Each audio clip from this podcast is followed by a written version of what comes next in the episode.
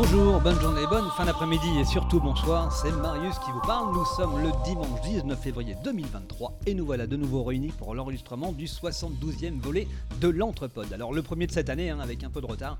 Nous vous souhaitons le meilleur pour vous et vos proches, avec euh, toujours une équipe au taquet pour vous servir à l'image de cet être de lumière. Il a été démarché par les plus grands médias. On lui a proposé des cachets mirobolants, mais une sombre histoire de prostitution gériatrique dont il aurait été le cerveau l'ont éloigné des plateaux télé. Il est donc avec nous pour cette émission, loin des vieux, près de l'entrepôt. J'ai nommé Monsieur Lulu. Bonsoir. Elle est la grâce de cette émission, la personnalité à la voix terriblement sensuelle. Elle aurait pu tenir une antenne radiophonique le samedi soir à 22h pour recueillir les témoignages des kidam en manque de confession. Mais son penchant pour le sexe et les croisements l'ont conduit également devant, le devant les tribunaux quand elle aurait tenté de créer un cadeau narfin, un croisement d'un canard avec un dauphin. C'est donc euh, la route de l'entrepote qu'elle croisera sur son chemin. J'ai nommé Dame Christelle. Oh, bonjour. Ah, il a lui seul la bibliothèque vivante de cette équipe. Il nous a fait découvrir, bien avant France Inter et France Culture réunies, pliade d'auteurs en tout genre, mais il y a un mais, son addiction aux diverses plantes sativa indica et autres hallucinogènes l'ont conduit lui aussi devant les tribunaux. Il a réussi à s'en sortir grâce à de la Donatarte spirine et un peu de Giuliano de Ampolifervex. Et c'est donc dans un corps sain avec un esprit sain qu'il nous revient. Il est avec nous aujourd'hui, j'ai nommé Christophe. Très joli. Bonjour. Ah, et notre gourou, celui qui a su nous sortir des griffes de l'infâme Nico, l'ancien dictateur de l'entrepode, qu'il a réussi à détrôner. Oh oui, toi, grand gourou qui ouvre notre chemin vers la lumière des ondes électro-intergalactiques. Bon, qui n'est pas tout clair non plus. Pour en arriver là, il a usé de stratagèmes pour éliminer un à un les chroniqueurs trop gênants de l'émission, à commencer par la femme de l'ex-chef de l'entrepode, un Starlet. Puis ce sera au tour de Didouille, hein, sous prétexte de sonorité incompatible avec l'éthique auditive de l'émission. Et le dernier en date, Arnaud, alias Gire Frézin. Euh, non, non, attends, attends, attends, attends, euh, tu te cours là, euh, Marius. euh, il est en vacances là, Arnaud. Il- Ah non, mais c'est mort, on le reverra pas. Bon, peut-être, euh, mais vous allez pas me faire croire qu'il ne veut pas nous éliminer pour finir K2 avec sa moitié, une sorte de couple Balkany des ondes, hein, prêt à tout pour faire de la vieux rue le futur Levallois-Perret des Hauts-de-Rouen. Bon, allez, on reprend quand même les rênes de l'émission, je sens que mon tour viendra. J'ai nommé Freddy, à toi, mon grand. Hello, merci Marius pour cette intro. Bonjour à tous et bonjour à vous qui êtes autour de la table.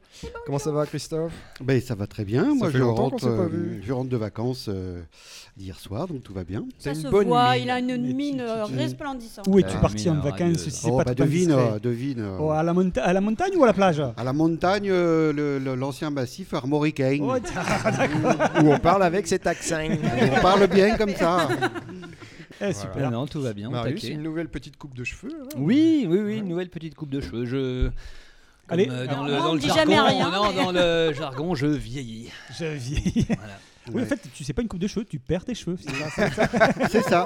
Bientôt la tonsure. Et bientôt la tension, ouais. Christelle, comment ça va? Ah bah, moi, je reviens pas de vacances, mais je suis en vacances, alors je vais bien. Et puis, euh, Petite escapade parisienne petite escapade parisienne euh, bien sympathique. euh, donc, je reviens avec grand plaisir à la campagne calme, douce, chaleureuse. Et puis tu as profité du voyage pour bien travailler. Tu... On verra ça tout à l'heure. Ludo, comment ça va? Oh bah moi ça va, moi, tu sais, ça va toujours, hein, tu sais, bon bah voilà, tranquille. hein. J'ai j'ai découvert l'huile de Jujuba là, il y a pas très longtemps. Et donc, euh, et, euh, et voilà. Donc euh, en ce moment, j'ai tendance à me oindre les tétines avec de l'huile de Jujuba, ce qui me met vraiment, euh, bah, ce qui me met en joie, quoi. Voilà. Ma fille écoute derrière Ah. toi. Eh bien, bonjour ma grande. On va avoir des problèmes. hein. Bon, bah écoutez, euh, voilà. un petit toi, tour comment de ça va Bah, Moi, Bah ça oui, et va. toi je suis Bah oui, ravi toi de vous Ouais. retrouver. Bah on, est, on est bien là. On est à la campagne, il y a du soleil, à travers la baie vitrée. On est, Carrément. on est bien. hein. Puis on est bien quand il est pas là, l'autre. Alors détrompe-toi, il est pas bien loin. La méchanceté est éloignée. On salue Arnaud, évidemment, qui est Ah sur les, les oui. pistes. Sur les pistes, ouais. Et puis on le retrouve Salaud de bientôt. riche. Eh bien tiens, Ludo, puisque tu parlais, euh, on va commencer par toi. Je, vais- D'accord. je vais annoncer le sommaire. Tiens, Oui, d'accord. On va, on va faire une petite rubrique euh, ciné avec une Madeleine de Prout. Chicha. Voilà, Ludo a l'habitude de nous Ah, régaler. Euh, ensuite, on ira voir Christophe, qui va nous parler d'un roman qu'il a lu euh, Oui, ces derniers temps. On n'en dit pas plus. tout à fait. Euh, je vous Ah, ferai ça, un je l'ai- petit- On n'en dit pas plus, c'est ça le titre de son roman Ouais. Ah, Ouais, ouais. Ah, mais c'est une super idée. Ah, putain, en- je- c'est on en qu'il dit est- Christine Chute. Ça dure deux pages. Je vous ferai quant à moi une petite euh, sélection d'actu pour On se couchera moins con. Et puis Marius nous parlera, nous fera voyager dans le temps un petit Ah peu. Voilà, Une sorte de retour vers le passé, du futur, du C'est un présent. petit peu ça, oui.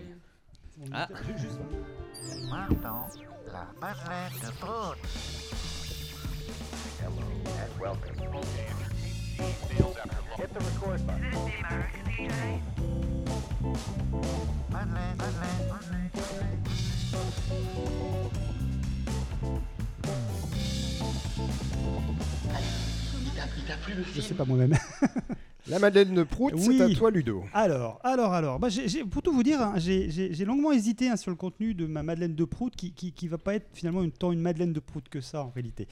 Enfin, pour, pour tout vous dire, hein, je voulais bien évidemment évoquer un sujet, euh, bah, comme toujours en lien hein, avec, avec euh, l'actualité du moment, l'invité, mais en l'occurrence aujourd'hui en lien avec nos retrouvailles. Et euh, C'est pas une chanson de Nilda Fernandez? Exactement. Et Nilda, et d'ailleurs paix à son âme puisque Nilda est- nous a non. quittés. Ah bah si, il est Ah mort. bon Oui. Ah ouais Il y a le- Ah, je- mince. Mais quand Voilà. ça bah, D'ailleurs, je, je- finalement, je change ma rubrique et je vais parler de Nilda Fernandez. Il y, a il y a 10 ans, non? Non, il y a quelques années. Ah bon? Euh, je, je demande à Freddy vraiment de nous trouver l'information qui va pouvoir, euh, comme ça, euh, ra- rassurer ou peut-être euh, informer nos, nos- nos auditeurs. J'espère qu'il est vraiment mort du coup maintenant que tu as dit ça. Alors, j'en suis à peu près persuadé en fait. hein. Je le connaissais très bien. Enfin, je connaissais surtout son album, euh, dont j'étais très proche. Tu et, confonds euh, pas avec euh, Linda de Souza? Alors, il est est morte mort, il est mort. Paix à son âme, il est mort le Il- 19 mai 10 2019. Exactement, oui, c'était il y, a, il y a quelques années. Alors bon, bon bah, écoutez, euh, RIP hein, Ni- Nida, comme on dit. Donc en fait, donc je vous dis, je voulais un lien avec nos retrouvailles, hein, aussi ténu soit ce lien, comme d'habitude, vous le Ah. savez bien. Alors je me suis dit, bon, bah, quand on se voit entre nous, sans invité, bah, bah, qu'est-ce qu'on fait? Bon bah, on cause, La bamboche. Grand-chose. on bavarde, on papote, on babille. Oh, je le Mais vois oui, mais voilà, mais voilà le lien. Je me suis dit, mais oui. Attention, tu viens de cracher sur la console. J'avoue parfois, je vous le cache pas, hein, je vous le cache pas, j'avoue parfois être singulièrement admiratif de mon talent, hein, au point de me jalouser moi-même. Alors, Babi, Babi, Babi, Babi, Babi. Alors, je me dis, ah, alors, alors, ba, ba, ba, Babi Bay, c'est toi qu'on aime. Oh, je suis pas dans l'histoire de la pub, hein, c'est trop vulgaire. Euh, euh, je me suis à, à propos d'histoire, je pourrais aussi raconter euh, l'épopée du Babi foot. Ah, hein. Ah. Alors là, dans les troquets de France. Mhm. C'est pas très sinoche. Et je me suis dit, quand même bien Jeanne et Serge avec, euh, avec leur, leur Babylon in Babylon qui pourrait fonctionner, mais c'est trop chanson. Mais, mais attendez, Ba- Babylone, Mais- Babi, mais- Babi, Babylone, mais, mais- mais oui, mais c'est mais, mais mais bien sûr, mais voilà. Mais oui, mais voilà, le lien direct, il est direct entre notre émission et cette épopée magistralement filmée par Damien Chazelle et sortie sur nos écrans en ce début d'année 2023. Bien que nous ne faisons pas le même type de fête. Bien, ah, c'est un peu orgiaque quand même des fois. oui, Et bah, je pensais que c'était ça le lien, mais je me suis dit, oh là. on va y revenir justement. Que tu Car veux- effectivement, tu as raison, des fêtes orgiaques, nous en faisons à chaque épisode. Tu vois des fêtes orgiaques à chaque épisode. Des chroniqueurs bigger than life, c'est vraiment ça. Euh, le passage, le grande. passage du mieux au parlant. Ah oui, non, non, sauf que nous, on a plutôt fait le chemin en sens inverse ces derniers temps. Depuis le- notre émission L'Omnia, on a plutôt fait du parlant au muet.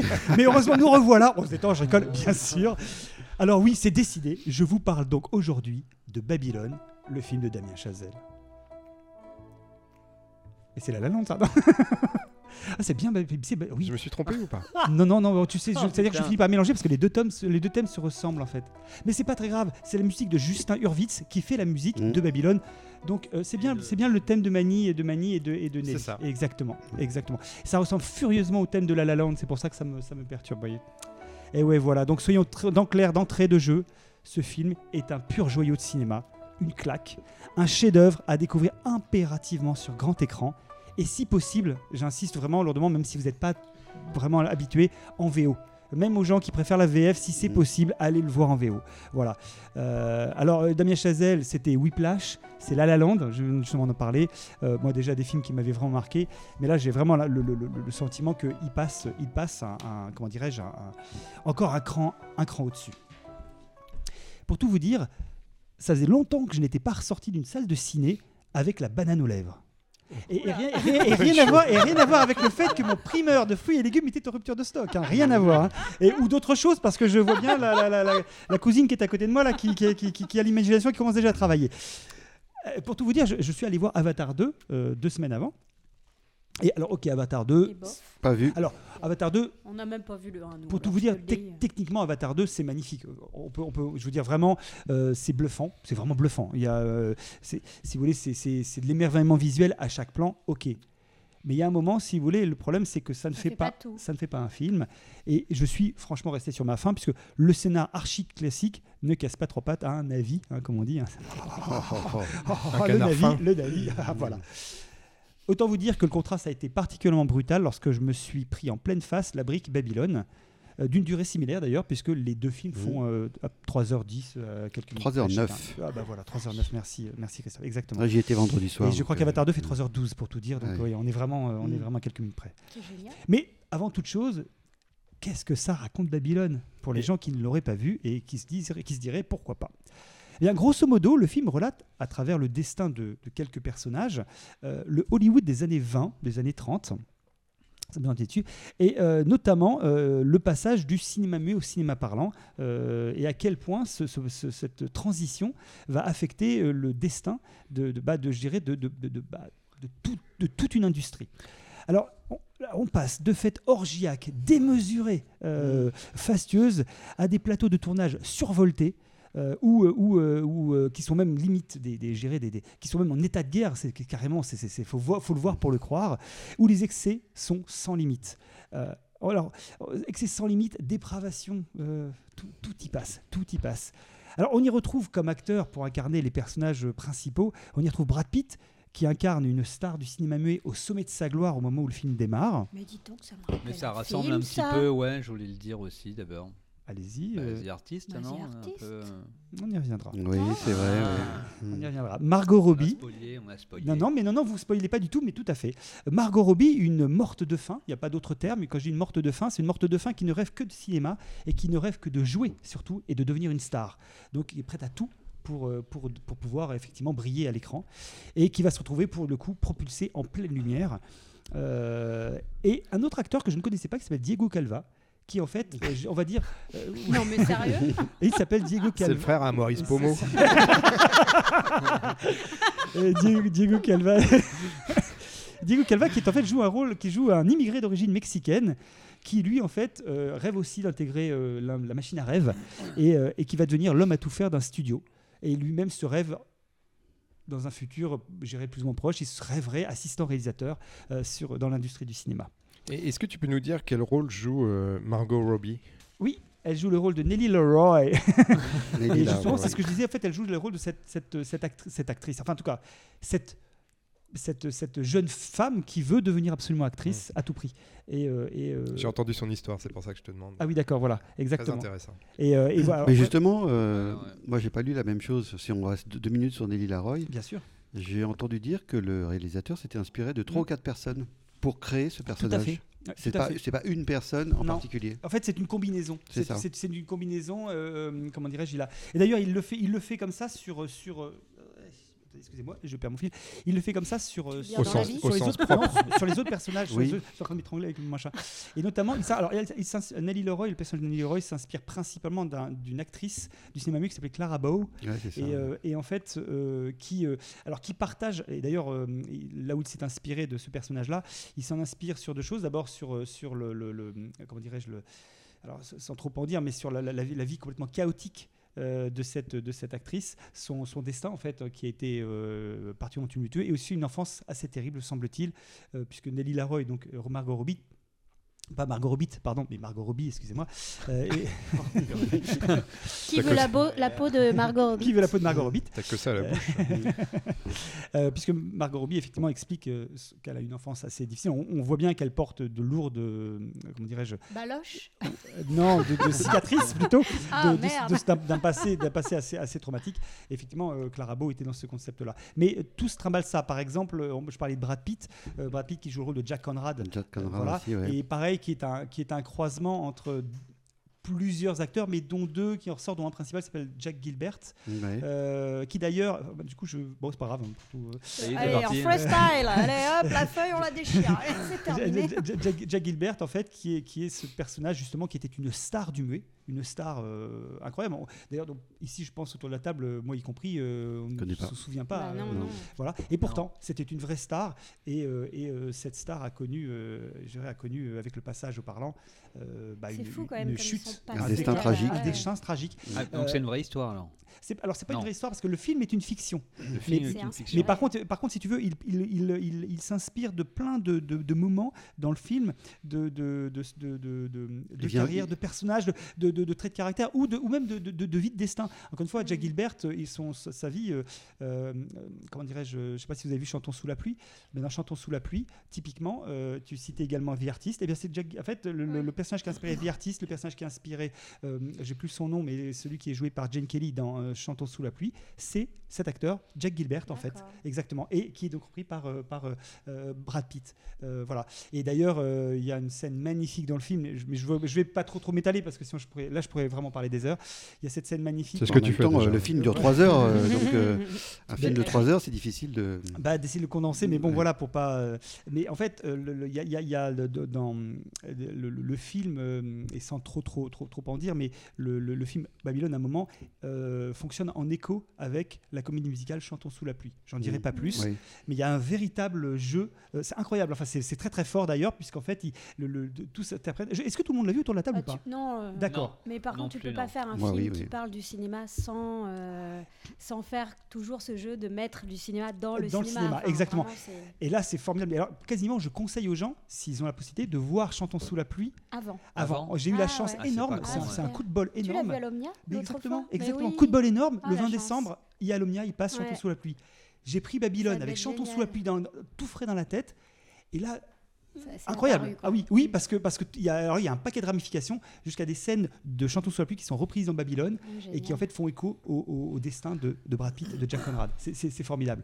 Euh, voilà, euh, juste une petite pour, pour finir juste sur les, les petites références rapidement euh, et puis après je m'arrête là parce qu'on pourrait en faire encore une fois on pourrait en faire une liste. T'as le temps, t'as le temps, mon bon Ludo. Il, il s'est, inspiré, alors notamment pour les personnages, mais il s'est aussi inspiré de, de- d'un tas de choses. C'est-à-dire que Babylone, son film est euh, blindé de références qu'on ne voit pas forcément, mais de références à, à- à- à des situations qui, ont, qui, sont, qui sont arrivées en réalité. Les fêtes qu'il évoque sont des Oui. fêtes qui ont réellement eu lieu. Oui. Ces fêtes euh, avec où, où des nababs d'Hollywood faisaient venir des éléphants. Euh, dans les fêtes, c'est, un fait avéré. Mhm. Euh, en 1916, euh, Griffiths, qui, avait euh, tourné Intolérance, qui était l'un des premiers, un film énorme en muet, qui avait fait construire carrément. qui alors, il a fait Intolérance, mais il a fait Babylone également, en fait, où il a fait construire effectivement Babylone sur Sunset Boulevard. Ça, on avait pu le visiter, je crois que dans les années 20, ça a pu être visité, après ça a été démonté. Mais c'était le fa, c'était, une. une Comment je pourrais dire Hors de proportion. Enfin, c'était démesuré, complètement démesuré. Et là, où là on se rapproche de la Bible, finalement. oui, enfin, un to- voilà, exactement. En fait, mais, mais tu sais, c'était presque aussi un, un, euh, à cette époque-là, Hollywood était un, presque un État dans l'État. C'est-à-dire qu'en fait, c'était tout était possible, Hmm. tout, tout Et intouchable. quoi. Oui. et intouchable. C'est pour ça, exactement. Pas le film. Oui, mais exactement. Non, mais, mais tout à fait, exactement. Euh, Jusqu'à un moment où effectivement cette transition, à un moment, et elle est très très Ouais, bien, très très bien montrée le film, la transition du parlant, du pardon, du muet au parlant. parlant, euh, se va de pair avec une forme de de, de rationalisation. Euh, Professionnalisation De professionnalisation. Mhm. Et là où c'était complètement foutraque, Ouais, bordélique, ça. d'un seul coup, tu rentres dans, des, On dans, dans, dans- un cadre, et puis petit à petit. Ça devient l'industrie du cinéma. Exactement, oui, Voilà. c'est ça. Et tu sens tout ça dans, à travers Ah, le film. Ouais. Ah, Ah bah, c'est passionnant. Ouais, Moi, je trouve ouais, c'est J'ai envie juste d'aller le voir aussi. ouais. passionnant. Ah ouais, Il y a cette scène, j'ai- Christophe, tu, tu, tu, tu, c'est laquelle je parle, c'est la première scène. Donc Margot Robbie, star du mai, mais encore une fois, on- je, je, je, je, je, je, je- je- je- Bouchez vos oreilles. Non, non, je veux, je veux, je veux, je veux- je veux être juste euh, pour vous garder aussi le, le, le, le- la La du truc, mais, voilà, Bar- Margot Robbie, à un moment, il y, a- il y a ce passage, évidemment, ils vont tous être confrontés à ce passage-là. Et il y a cette scène, mais incroyable, cette séquence incroyable où elle va tourner son premier film parlant. Alors, il n'y a pas qu'elle, il y a tout le monde, Ouais. toute l'équipe technique. Et je vous jure, c'est c'est une. et Pourtant, euh, Bah, il y a, il y a pas, c'est pas de l'action au sens, c'est pas une de l'action, tu sais, euh, euh, pyrotechnique, mais il y a une tension incroyable. c'est lui aussi à la, à la découverte de la nouvelle, des nouvelles technologies, c'est-à-dire le son, la maîtrise du son. C'était hallucinant. Comme ici, il faut pas qu'on fasse un bruit en fait. Et, euh, et donc sur un plateau de tournage, donc sur des planches. Enfin moi c'est ce que j'ai. Elle reprend, euh, je sais pas combien de fois la prise parce que il y, y a un mec qui rentre, il y a un autre qui éternue.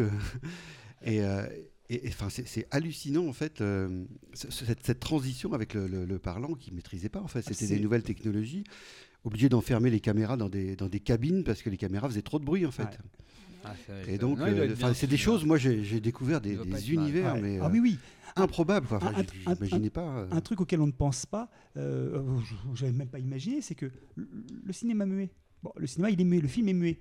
Donc tu t'en fous de faire du bordel sur le plateau, tu t'en Ouais. fous. Oui, Et donc, quand tu vas sur les trucs de tournage, T'as plein de, on arrive, t'as plein de studios T'as plein de studios, ils sont tous collés les uns aux Ouais. autres, et ça y va. Et le tout le film monde de tourne à jungle, droite, à le film d'action, le film Ouais. d'aventure, le film Ouais. de Moyen Âge, et ça s'engueule, et ça gueule, et c'est machin, et Et c'est pas grave. Incroyable. Et tu t'en fous. Mhm. Alors évidemment, c'est t'as cette espèce de d'énergie, et, et puis d'un seul coup, Pouf. tu passes à un truc où là, il faut, il Bah, faut, il faut de la rigueur. il faut de la rigueur. Mhm. Et puis là, tu commences à recommencer les prises. Une, deux, trois, quatre, cinq, six fois, parce que là, ça foire, parce que là, machin, parce que...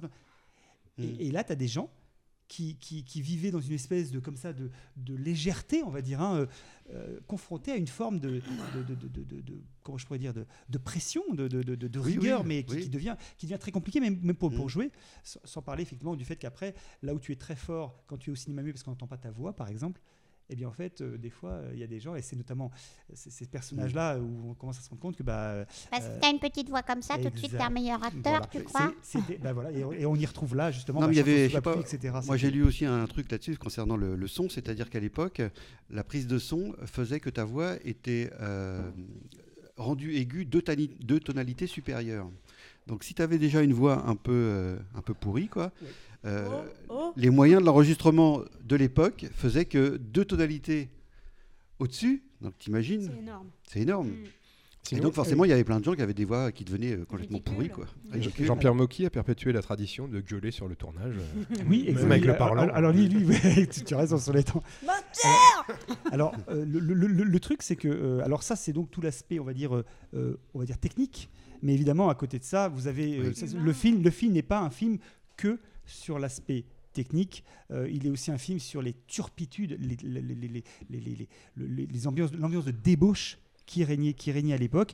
Et, encore une fois, je parlais de référence. euh, le, le film, le film fait également référence à, à- à un livre. euh, J'aurais pu le ramener d'ailleurs, qui est euh, Hollywood Babylone de Kenneth Anger qui est un livre qui est Mhm. sorti dans les années 50 et qui est en fait un livre qui, euh, qui euh, s'était fait, euh, qui, qui- qui- s'était fait, euh, qui s'était donné pour but de, de décrire tous les scandales, les pseudo-scandales, les, les rumeurs, les, tout, tout, tout, tout, tout, tout- on va dire le, le- le- la raclure de fond de bidet d'Hollywood de l'époque, de cette époque-là. Et, euh, et enfin, il s'est avéré, alors pour la petite histoire, que euh, énormément de ce qui était raconté dans ce livre-là était en fait, il y avait beaucoup d'en fait, d'inventions, de, de, de- de légendes urbaines, etc. Mais il y avait quand même quelques faits vrais, et notamment il y en a un, et celui-là je vais le citer, puisqu'il est évoqué, mais de façon très très euh, subtile dans le film, c'est euh, le, le, le viol de une jeune starlette qui est décédée et a été mis en cause dans cette affaire-là un certain Fatih Arbuckle euh, qui était qui s'appelait Roscoe Arbuckle mais Fatih parce qu'en fait il, était énorme, énorme. ouais. il était énorme et il jouait des rôles dans les westerns etc Ah, le à type, c'était un petit tout peu à l'heure. tout poupin, tout, mais tout, tout jovial, etc. Et il avait été mis en cause dans cette affaire-là. Alors il a été a priori innocenté par la suite, mais toujours est-il que euh, dans le film, il y a justement un moment, pop, il y a un truc où euh, on passe un moment dans une, dans une pièce et tout, enfin dans, dans- dans- dans le, dans le chaos ambiant. Et là, il y, a une, il y a une jeune starlette qui est morte et il y a ce type Mhm. qui, qui, qui- qui, évidemment, on ne peut pas faire, ne pas, ne pas faire le lien avec Fatih Arbuckle, qui, est là énorme et qui dit Ouais, c'est pas moi, c'est pas moi, c'est pas moi. Voilà, c'est un petit. Il y a beaucoup de beaucoup d'accidents industriels en fait, c'est-à-dire qu'il y a plein de gens quand même qui a priori euh, qui crevaient sur les tournages et Oui. puis on s'en foutait quoi. Voilà. Bah, bah, et, et notamment, il y a une séquence assez, assez incroyable. Voilà. On parlait de, de- de- de- presque d'état de, de guerre, enfin, Oui. d'ambiance de guerre. On verrait guerre. plus ça aujourd'hui sur la construction Ah, non, de non. stades au Qatar. Ah. Enfin, Non, mais pas du tout. Vrai, effectivement. on a évolué quand même dans ce sens-là. Alors, j'avais une, j'avais oui. une petite question. euh, Non, on n'a pas le temps. Désolé. Damien Chazelle, c'est un nom terriblement euh, français. Est-ce que ce monsieur est français? Il est américano-français. Américano-français Ouais, exactement. Ou franco-américain. Ça dépend comment on l'envisage en fait. Est-ce que c'est de la famille de Marianne Chazelle? Ça s'écrit pas pareil. Alors, ça s'écrit pas pareil. Chazelle, Mm. il n'y a qu'un L. Et là, Chazelle, il y a deux Deux LE L. pour Damien. Chazelle en fait. Ouais, ok. tout à fait. Alors, donc, du coup, comme je vous disais, hein, autant vous dire que donc, ce qui attend tous ces personnages par rapport à tout ce que je vous ai raconté avec ce- cette transition, euh, et, et plein d'autres, en fait, dans le film, n'est pas piqué des verres. euh, parce que je pense que là, on est, c'est gratiné, hein, autant vous Mhm. dire. Et entre grandeur et décadence, comme j'ai noté, entre ascension fulgurante à des sommets et chute vertigineuse. hein, je veux dire, il y a des personnages qui se prennent des trucs. C'est. Euh, ah, Ah, je veux dire, c'est- c'est transgression à tous les étages. Le menu s'avère particulièrement copieux pour qui a envie d'aller d'a- d'aller d'aller d'aller d'aller le l'avaler. Ready La, vomi- les- la vomissure aussi est copieuse. alors, que- j'allais y venir justement parce que tu as raison, puisqu'en fait, alors là, pour au niveau des, des fluides, on, on y passe. Bah, Ah. je, je vais y revenir un tout petit peu Ah, après, mais effectivement. euh, et- La et comme- mécanique des fluides. Ouais, c'est ça en fait. parce que je, je parlais de, de, de menu copieux. Je, je vais, je, vais- je- comment je, je vous explique là. En fait, quand je dis menu copieux, c'est que bouffe. le film 3h10, boum, c'est c'est costaud. T'en prends Et- plein la gueule. ouais. Et peut-être trop pour certains, Ah ouais. puisque, et c'est là que je voulais y venir là-dessus, notamment aux États-Unis, puisqu'en fait le film, euh, le, le- le- le film n'a pas été accueilli- très bien accueilli. Alors quand je dis n'a pas été très bien a été plutôt mal accueilli. Moi j'ai entendu dire qu'il a fait un bide. Ah oui, exactement. Il a été mal accueilli euh, par le public et il a mal été accueilli par la critique. Contrairement à la France, Oui, il a été jugé. parce qu'il était sorti en même temps qu'Avatar. Moi j'ai entendu Alors, dire aussi qu'il y avait l'effet Avatar qu'il avait un peu absorbé. Mais il y a après, plusieurs euh, choses. Alors, il y, a- il y a- il y a- il y en a qui te parlent de l'effet Avatar 2, mais en même temps, en France, euh, Avatar 2 marche très fort et euh, Damien Chazelle bénéficie d'un bouche à oreille Oui. qui fait qu'il a déjà franchi le million d'entrées et qu'ils espèrent et toucher mieux 2 pour lui millions d'entrées. que Tu vois, donc, donc déjà, il y, a- il y a cet aspect-là. Les critiques, alors je suis allé un peu voir pour savoir ce qui se disait au niveau des critiques, alors euh, en trois mots, hein, parce qu'il Mhm. y a eu plein de critiques, mais euh, revenez vulgaire, bordélique, honteux. euh, Donc il y a- voilà, il y a, il y a- il y a Ça, dans la société euh, puritaine américaine, Oui, ça, c'est ça ça passe aussi. moins. Exactement. pas qu'on entache, Et, euh, et Avatar 2 aussi, il y avait aussi ces causes-là qui était nommée. Mais voilà, vous voyez, vous voyez le contexte. Alors moi, je vous avoue, j'avoue ne pas trop savoir quoi penser, franchement, de cette différence de perception à ce point-là. Je, à ce point-là, je, je ne connais, je ne connais aujourd'hui, mais euh, il pourrait y en avoir. Je ne connais personne qui soit dans mon entourage proche, évidemment, qui soit, qui ne soit pas sorti de ce film-là, ce- de ce film-là, de cette séance enthousiaste. Ouais. Ouais. Ah ouais. Mais c'est une culture aussi. c'est Alors vrai que- attention, le film. Oui, Ah non, non, vas-y, Marius. Oui, Et vas-y, Je vas-y. voulais peut-être en parler aussi. Le masque et la plume l'a dégommé. Alors. euh, Ah bon? moi, j'ai entendu bon? l'émission. j'ai écouté l'émission. Ils l'ont, mais à l'unanimité. Est-ce que tu, est-ce que tu, tu- tu- tu- C'était, euh, c'était quoi Il te rappelle ce qu'ils les, les, les, les- Bah, ce que tu viens de dire là, euh, long, euh, gros- grossier, enfin tout ce que tu voulais. Et en plus, il rajoutait des, des témoignages de spectateurs qui prenaient dans le public. Et là, euh, c'est Ah. simplement, Alors- c'est un démontage en ligne euh, du film. J'en discutais avec Arnaud, euh, notre cher monsieur, monsieur JR, justement, il y a quelques, quelques temps de ça, euh, qui lui est allé le voir et a, et a complètement adoré, adoré le film. Et, euh, et lui il me disait, alors il avait, euh, je sais qu'il y, a- il y a un journaliste euh, qui n'était pas là présent, qui est, je crois, Eric Nehoff, qui n'était pas présent, qui fait partie du Masque et la Plume, mais qui n'était pas présent ce jour-là, et qui lui, par contre, a adoré le film. Mhm. Et ce qu'Arnaud a écouté la même émission que toi, du coup, Ar- euh, Marius, effectivement, il, te- il te rejoignait. Et il trouvait par contre, lui, ce qui était dommage, c'est qu'il y avait d'habitude, le, bon, le Masque et la Plume. N'y avait pas de compte, voilà exactement, et que du coup euh, c'est un peu déséquilibré. Et on sait que le masque à la plume, en plus, ils, ils peuvent être assez, euh, voilà, euh, c'est- ils, ils en jouent aussi. hein, et, la, la- la mauvaise foi, enfin, quand je dis la mauvaise foi, c'est au sens plutôt, Oui, c'est c'est le principe de l'émission. C'est voilà, c'est c'est- ça se veut très. Après, ça m'étonne pas qu'Arnaud ait apprécié. Tu parlais de obscène. euh, oui, tu me diras oui ça. dégueulasse, c'est les mots qui viennent quand on parle d'Arnaud. vomitif. Mais Tu as raison, Marius. C'était trouvais que exactement. c'était un matraquage assez facile. En fait. J'ai entendu dire que le, le public américain, enfin pour le public américain, c'était un film trop intello en fait. Alors après, euh, Donc ça, c'est pour. Euh, con, ce tu jeu. vois, à part sortie des Marvel et des Avatars, si tu veux, les, les, les Américains, ils aiment que les blockbusters. quoi. Donc bah, les- ce- genre de film, ça, les, ça, le- ça ne leur parle pas en fait. Attendons. Alors, ne, peu- ne faisons pas de généralité. Je- les Américains, ils sont quand même très nombreux. Peut-être qu'aussi c'est une forte euh, population qui est habituée à aller au cinéma, qui consomme. On peut pas dire les Américains sont. euh, Mais quand, quand on voit le, tu le- dirais les Français. quand on voit le- l'encensement du film en Europe, et bien, il n'est pas encore sorti au Japon, mais il paraît que ça va faire aussi un carton. euh, et qu'aux États-Unis, ça n'a fait un, un zéro pointé, euh, tu dis, il y, a un- il y a un problème. eh, mais c'est pour ça que je me dis, mais là, je- tu vois une, une telle différence. En fait, c'est vrai que je, je- je- je- je- je- là, j'avoue, je suis. je Ouais, moi aussi, je, je En suis Chine, vraiment étonné. En Chine, ils n'aiment pas. En Chine, il Alors, Moi, par contre, quand même, pas, comme pour dire quand même, euh, le- moi, le- encore une fois, le Ah, film, j'en suis ressorti en Purée, je suis Alors quand même, l'avais pas faut, faut quand même se dire que le film, c'est quand même, c'est une tempête. hein. C'est-à-dire qu'il y, a- il y a un truc important et on, je pense que ceux qui l'ont vu autour de la table, c'est c'est- c'est- c'est- c'est une fo- c'est un chaos visuel. Enfin, je veux dire, ça part dans tous les sens, euh, ça emporte tout sur son passage. même par moment. Voilà. Euh, mais, et, mais alors, j'allais dire, c'est surtout. Donc c'est culture européenne finalement. Peut-être, peut-être. Oui, peut-être, peut-être. bouffe, euh, Oui, les- oui, tu retrouves ce genre de choses-là, quoi. euh, le gros bordel, la grosse Ah, puis euh, Footrack, euh, Alors après, c'est ce que je vous disais. Euh. Et, et en, en fait, le, le truc, c'est que alors Ah, sur- sur le premier, le premier acte surtout est, est- est- Oui. complètement. ça se passe dans une fête comme ça. C'est c'est un truc incroyable, mais mais mais C'est marrant que tu parles d'acte. Oui, parce Oui. qu'en fait, je le C'est découpe. très, très théâtral. Enfin, Ben, tu le sens. euh, bah, c'est marrant, oui. c'est- bah, écoute, c'est un. euh, mais- oui, c'est. euh, Mais c'est- pas voulu, mais t'as raison. En fait, c'est quand même, c'est quand même dégoupé. Enfin, t'as Ouais, raison de oui, parler d'acte ouais. parce bah que oui, oui. on sent qu'il y a des, ça. Des, des parties en fait dans ce film. Oui, oui, oui. Je, oui, je le ressens comme ça, ouais, ouais, Christelle, tu vois. C'est... D'ailleurs, je l'ai même écrit comme ça, en fait, tu vois. euh, Ouais. ouais. Et d'ailleurs, je dis premier acte, et peut-être son deuxième acte, et le troisième acte est non pas, pas mal non plus dans, dans- dans le truc. Oui. Mais euh, dont on peut craindre effectivement qu'on en ressort totalement épuisé euh, par cette débauche d'énergie à l'écran. Et pourtant, pour moi, le film trouve son rythme. Il sait ménager les moments forts, les moments plus calmes, les scènes de tension absolue et d'autres beaucoup plus posées. Alors, une autre chose, la vulgarité. Euh, ben oui, le film en est saturé. Euh, ce qui a d'ailleurs euh, peut-être effectivement rebuté de plusieurs spectateurs. Mais en fait, elle est pour moi complètement justifiée par l'histoire. Mais vraiment, vraiment, Oui, c'est. parce que des tu- fois, tu c'est peux pas juste gratuit. et- Mais là, non, tu peux pas faire sans. Et d'ailleurs, euh, Bah, pour parce qu'en fait, c'est à l'image d'Hollywood. Oui, oui, Hollywood, c'était vulgaire, Oui, oui, quoi. c'est la vulgarité Ouais. d'Hollywood, en Et fait. là, j'y viens, ça chie, ça pisse, ça vomit, ça saigne. Ah Je vous ouais. assure- ah oui, oui, c'est, Ah oui. c'est- c'est- enfin, quand je dis, une, une Le bas corporel est bien représenté. en tout cas, c'est, voilà, c'est, assez clair.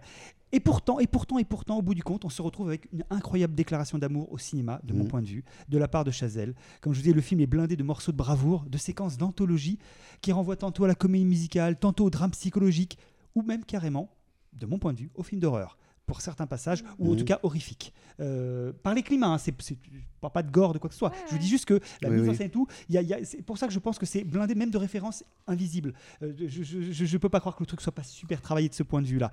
Euh, Il y a des, il y a- il y a des, je, je cite quelques scènes comme ça, mais euh, et je vais pas rentrer dans le détail, mais le- le- le- c'est visuellement ébouriffant. Le premier acte, donc je parlais en fait de cette fête, Ouais. bon, il faut la voir pour le croire.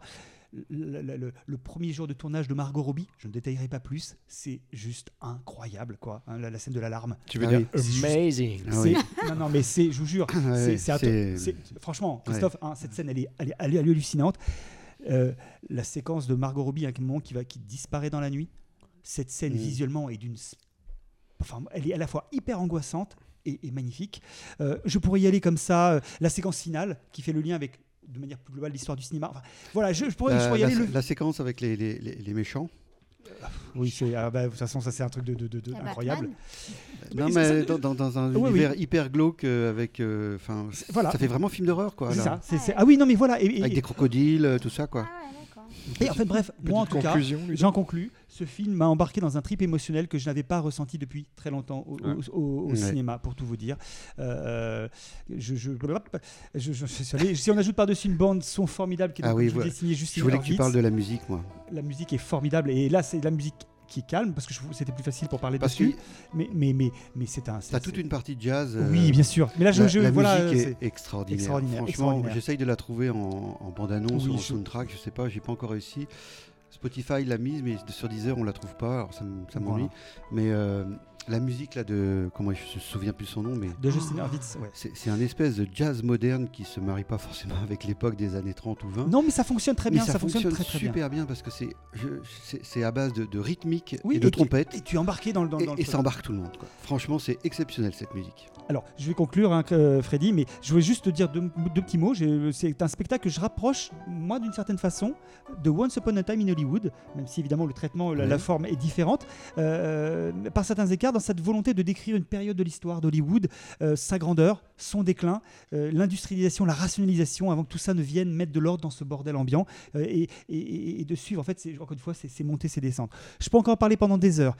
Si le film est encore Ah en bon salle, au moment où vous nous écoutez, foncez-y. Le film cartonne en France et surtout, on a besoin de ce genre de film au cinéma. Ouais. Je viens de me taper Ant-Man et croyez-moi que c'est Ah, plus mon possible. Oh on, non, veut, du- non. on veut, on veut, Non, c'est plus possible. on veut du vrai cinoche. Vraiment, vraiment, Il est vraiment, encore vraiment. en salle. Moi, j'y étais vendredi Ouais. soir. Donc, quand on euh, sait que Babylone, quand on sait que Babylone n'a rapporté que 15 millions de dollars aux États-Unis alors que son, son budget est de 90 millions de dollars, Ouais. ça fait un peu mal au sein. En France, un million d'entrées, voire peut-être 2 millions comme je vous disais tout à l'heure. Si le bouche à oreille continue à être aussi positif, alors Mm. allez-y, allez-y, allez-y. Voilà. Ouais. Merci. Je- Hugo. Bah, en tout cas, tu nous as bien donné envie d'y aller. Ouais, vraiment, ouais. Bah, je, je partage tout ce que tu, euh, Ah bah, tout super. ce que tu Ouais. as dit parce que franchement, j'ai trouvé ce film Christophe va extraordinaire. retourner quoi. le voir du coup. euh, Oui, à- et en fait, ta présentation. On se demandait avec ma compagne s'il fallait pas le voir une deuxième fois parce Ah qu'il y, bah a- y plein de choses qui nous échappent Oui. à la première lecture. Ouais. J'en suis convaincu. Oui, en je suis d'accord avec Et, toi. et aussi, euh, après avoir écouté Ludo, je pense qu'on Oui, aussi. peut avoir encore Mais une lecture. moi, je suis sorti du cinéma. En fait, je me suis connecté à Internet et puis Ah j'ai fait des recherches. Oui, bien sûr, oui. Parce qu'il y avait, il y tellement avait c'est- trop d'interrogations. En fait, il y avait des choses qui m'échappaient que je, Mais que je ne connaissais pas. avec euh, regarder euh, merde sans chantons sous la pluie avant. moi. Oui, ça peut si tu as l'occasion, parce que c'est c'est vraiment, c'est vraiment marrant. hein, c'est- tu, Mm. tu- tu fais cette espèce de lien et là, pop, pop, C'est t'as drôle parce que ta qui se font. dernière chronique, c'était quand même Les Enfants du Paradis. Oui, ben, Qui enfin, est quand même une mise en abîme euh, dans un film. Et là, on est Alors- encore une fois dans euh, le Ouais. cinéma dans le cinéma, dans un autre sais style quoi évidemment, mais c'est fou. j'ai quoi. hésité à parler de Babylone à cause de ça, parce que je m'étais dit, j'ai déjà parlé de ça. Ouais, Est-ce que mais c'est le chouette. film avait tellement embarqué Ouais, que je me suis dit, c'est bon, tant pis, bien, c'est pas c'est grave, bien. je reviens Non, dessus. non, quoi. tu nous donnes envie, Ouais. c'est très bien. Bien, je vous propose de, de poursuivre hors micro cette euh, conversation passionnante. Mais je vois que Christophe trépigne, et oui, c'est à son tour de. Euh, oui, enfin, il sa trépigne manière. gentiment. on va changer de sujet. Hein, euh. Et c'est ça.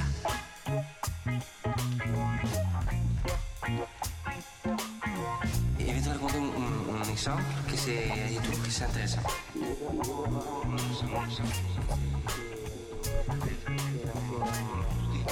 Et c'est ça, je trouve ça important. Alors, Christophe, juste avant, excuse-moi, Oui. est-ce que quelqu'un euh, veut encore en boire tant que le café est encore chaud là? Eh, Ah. Transition Quel talent ce Oh. Freddy Vas-y, Christophe, c'est à toi. Et vous allez comprendre que c'est très important qu'ils soient encore chauds.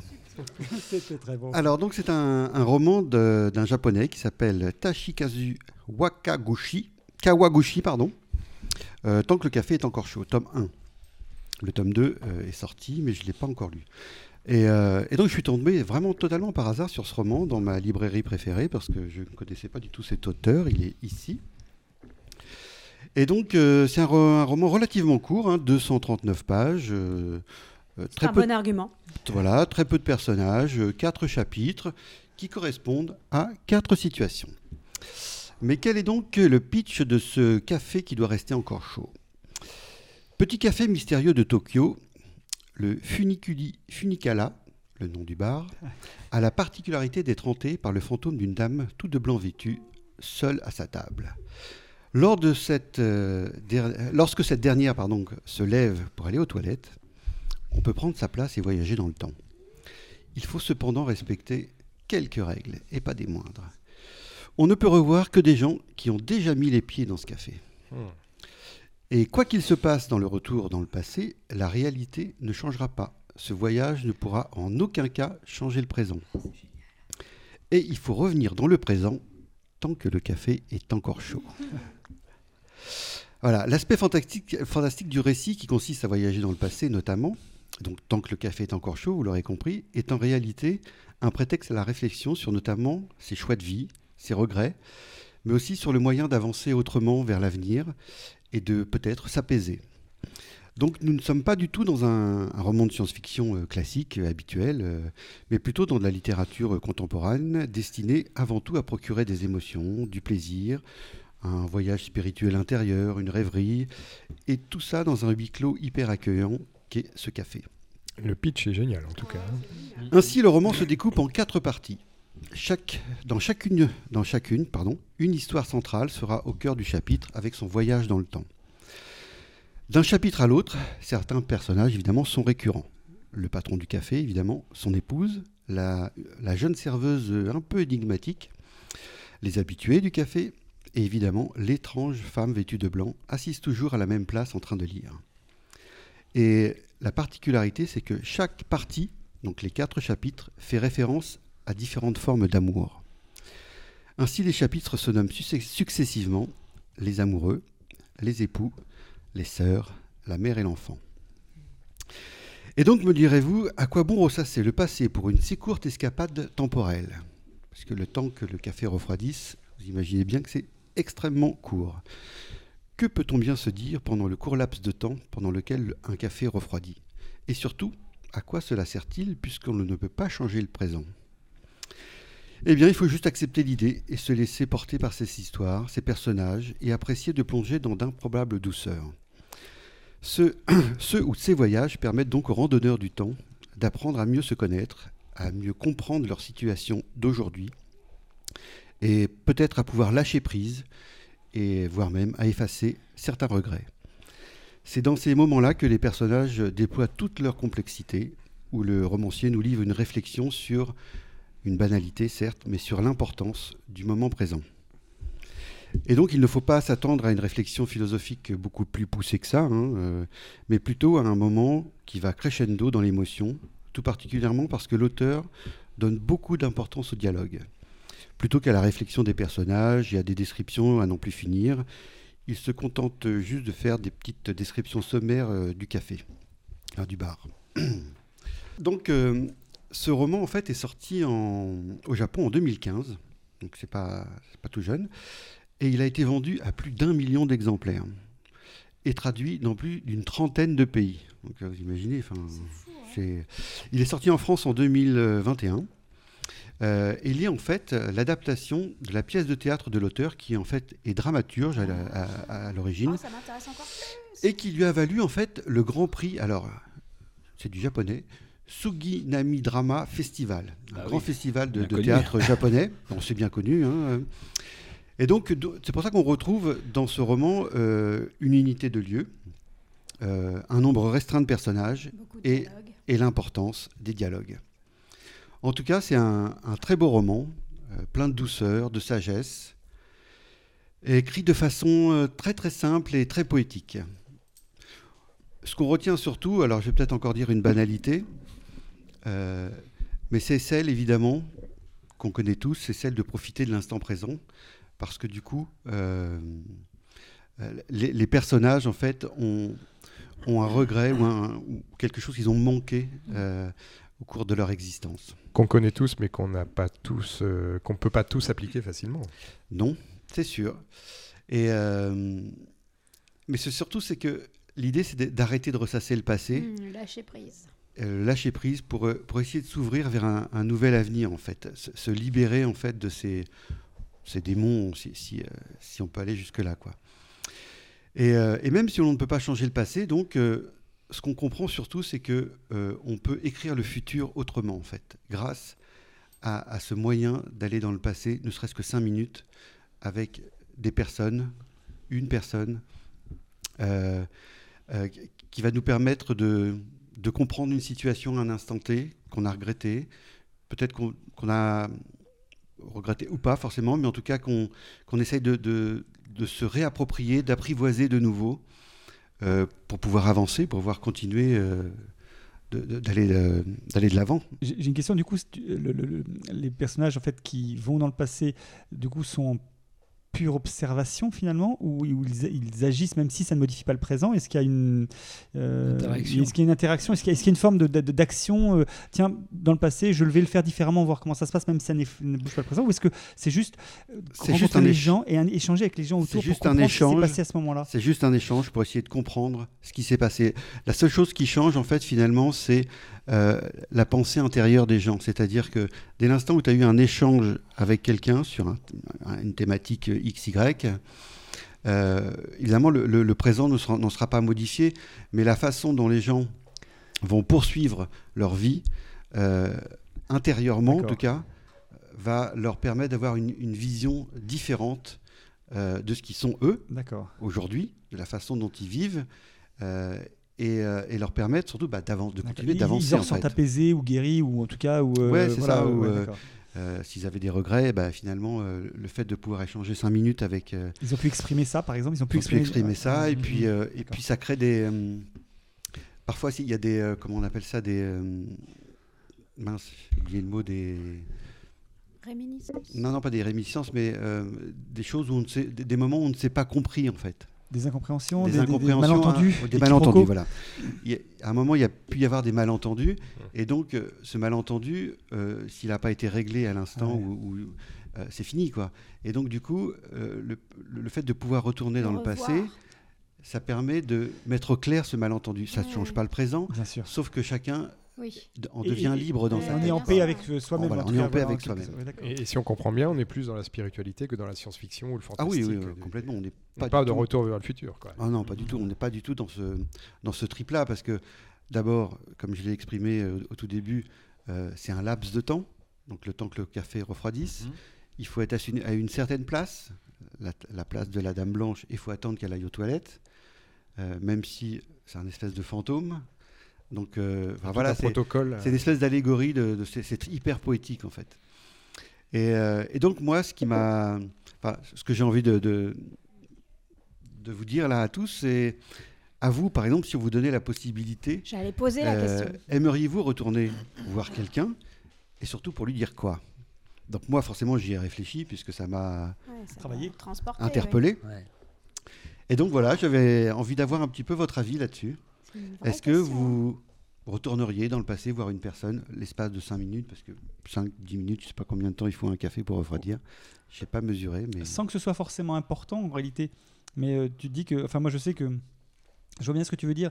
Il y a des, il y a, il y a des, il y a des, des choses où des fois tu peux avoir des actes. Où, enfin, je trouve en fait Oui. euh, avoir un, avoir eu une, une- un comportement, mais ou une action qui fait qui pour, qui pour toi a été, euh, été euh, non pas banal, mais euh, Anodine. qui prêtait sans qui prêtait Ouais. pas à conséquence anodine Et, qui a et, pu que tu peux faire voilà et que tu fais dans un état d'esprit particulier qui est le tien et en fait tu ne mesures je n'ai moi je sais pour un cas Oui. que très très tardivement mais des années après À quel point à quel point ça avait, un moment affecté, ça avait pu affecter Oui. quelqu'un euh, complètement Bah, euh, pas du tout dans le sens que je l'aurais Mm. souhaité et donc effectivement euh, c'est, on parle pas de trucs euh, voilà mais euh, tu te dis bah tiens voilà effectivement euh, Mm. quelqu'un que tu peux à un moment blesser mais sans le Oui, vouloir sur un Voilà, c'est ça. D'accord. Voilà, Des vastes questions. Hein, Ouais. c'est difficile. hein. Ouais, pas simple. Donc moi évidemment, bah, forcément j'ai pensé, euh, je me suis dit, bah, j'y retourne, euh, si je devais y retourner, peut-être que j'irais voir ma grand-mère, euh, avec qui j'ai passé beaucoup de temps pendant mon enfance à Sainte-Maxime, mais Mm. à l'époque de l'adolescence, euh, j'ai eu des propos euh, que je regrette euh, Mm. de lui avoir dit, euh, parce que euh, elle avait euh, forcément euh, pas le même âge, on n'est pas de la même génération, etc. etc. Ouais. Et donc voilà, à l'espace de cinq minutes, peut-être que je pourrais lui dire des choses que j'ai regrettées euh, longtemps après coup. Tes carottes Voilà. râpées, tu peux te les foutre au cul. Peut-être un peu trop. euh, Ouais. C'était un peu violent. Ouais, t'aurais mieux fait de les garder de la carotte entière, ça m'aurait fait plus de plaisir. Pourquoi vous dérapez Vous salissez tout. bah non, mais t'imagines la perche j'étais en une train de- lance. J'étais en train de penser à des choses jolies et tout, et C'était super beau et bing, prends ça dans ta gueule. Bon, Moi, je ben, crois que j'irais plutôt. euh, je... Là, vite fait, j'ai pas réfléchi à la question, mais je pense que j'y réfléchirai après.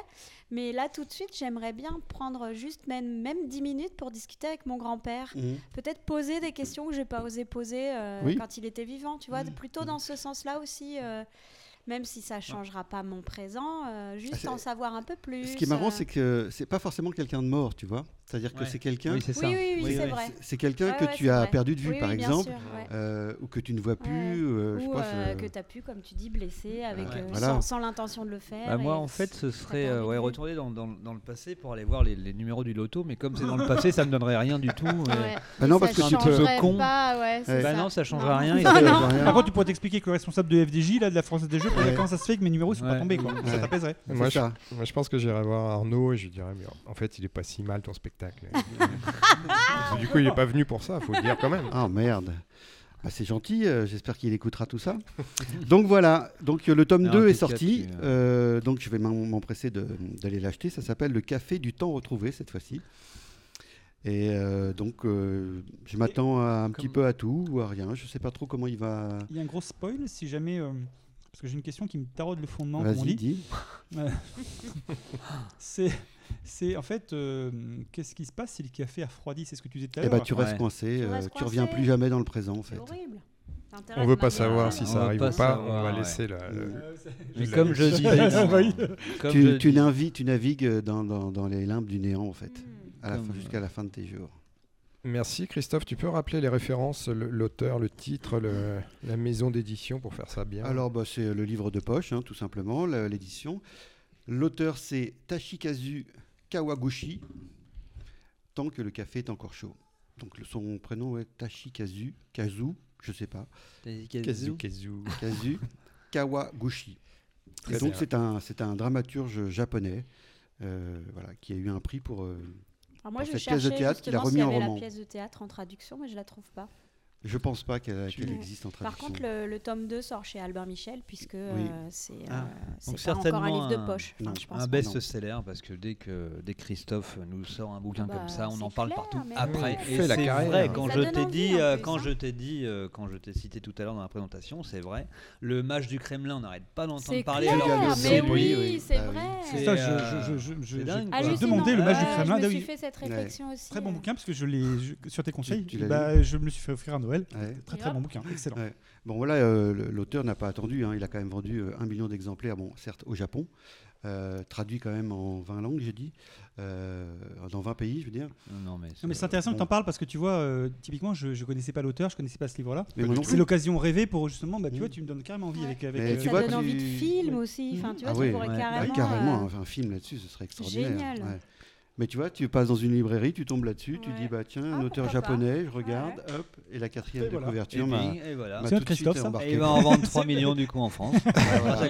Grâce à l'entrepode. Alors, Grâce comme d'habitude, comme d'habitude, on mettra toutes les références sur le billet à retrouver sur entrepod.fr. On vous Oui. met ça euh, dès que possible. Et puis, bah, on te remercie, Christophe. Encore Mais une fois, tu nous as donné envie de- Ah oui d'une belle Ouais, lecture. allez-y, Ouais, tu c'est nous un- donnes envie. c'est un beau moment de sagesse et de poésie. Bien, on c'est enchaîne. un- Je vous propose bah, de faire une petite pause détente actu euh, avec ma rubrique. Vous voulez? Allez, on Ouais, joue. ouais, ouais. Merci Attends, pour On n'a l'enthousiasme. pas trop le choix. C'est-à-dire que bah, là, bon, bah, on va faire avec. Hein. Et maintenant à nous. Alors ce soir, on se couchera peu boire, con. Je vous en prie, restez concentrés. Oh, le con Oh, le con Il est en pleine forme là. Gai, entreprenant, dynamique. Un peu moins, con. Allez, on se couchera moins con, du moins je l'espère. Euh, peut-être vous allez apprendre des choses, peut-être vous, vous connaissez déjà tout.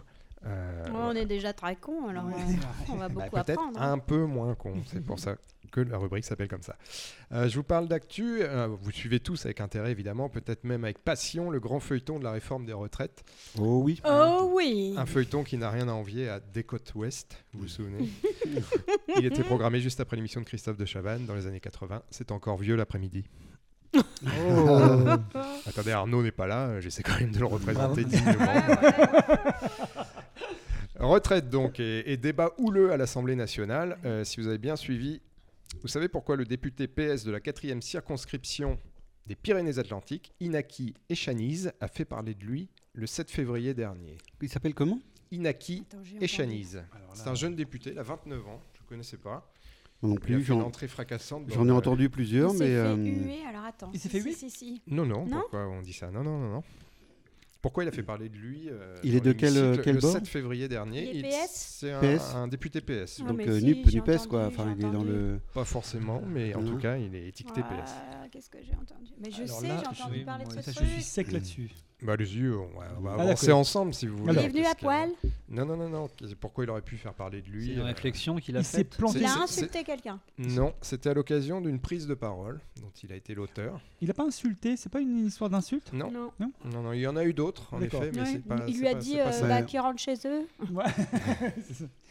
Il a Euh, traité d'assassin Ah, Non, mais c'est oui, pas lui, c'est pas lui. Non, ça, c'est c'est ça, que je pensais. oui, vous êtes un assassin. Ça, c'est très récent. Là, on parle d'une prise de parole qui date du Ah, 7 c'était une février. prise de Ah parole. oui, 7 Il février. s'est gouré, il a fait un lapsus qui était mortel. Non, c'était c'était plutôt. euh, C'était une blague? C'est On sait pas. Oui et non, ça dépend comment on prend le- la chose. c'est pas lui qui a parlé des, avec, avec euh, le, le fait? Non, c'est pas lui.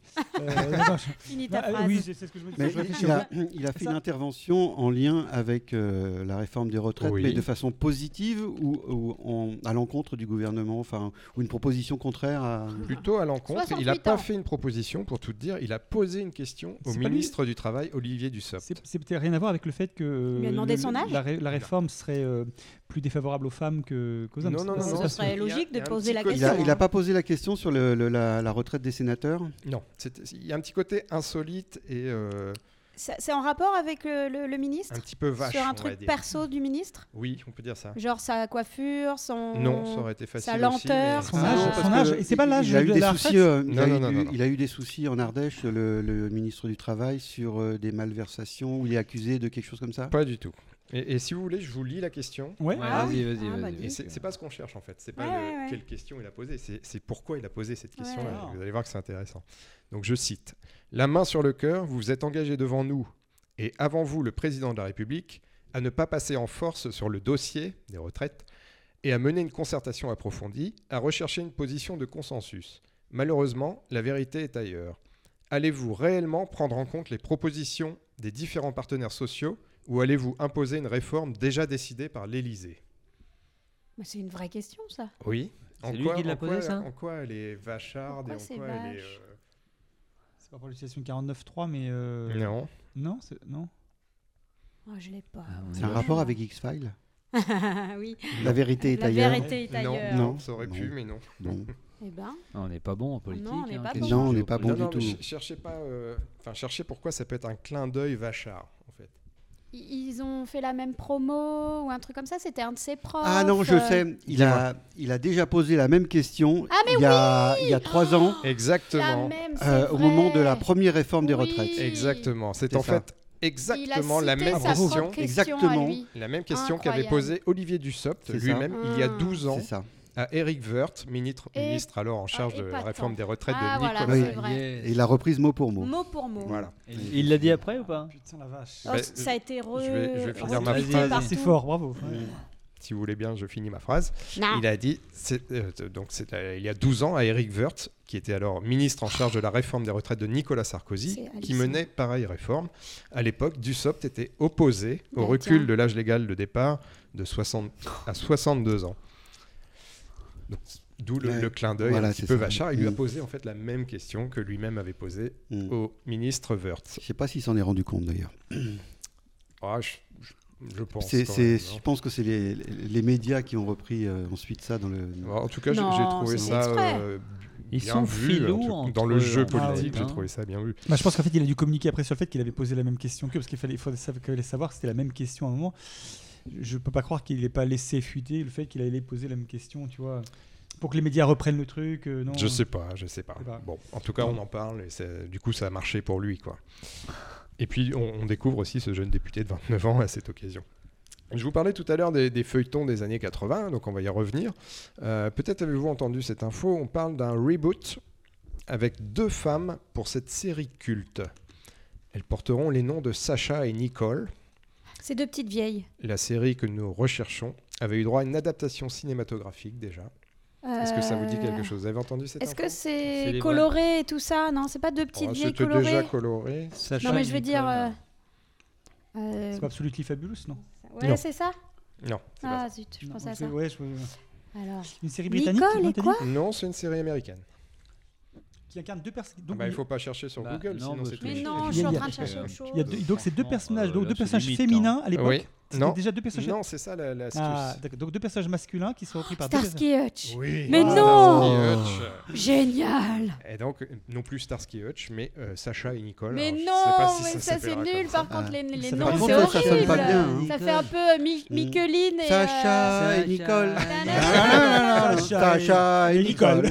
Ah, c'est horrible. Faudra refaire la chanson du coup. Alors là, c'est là, ça que marche c'est- c'est là que je trouve que c'est un- ce qui est intéressant, c'est qu'à un moment, de mon point de vue, là, tu vois, c'est typiquement.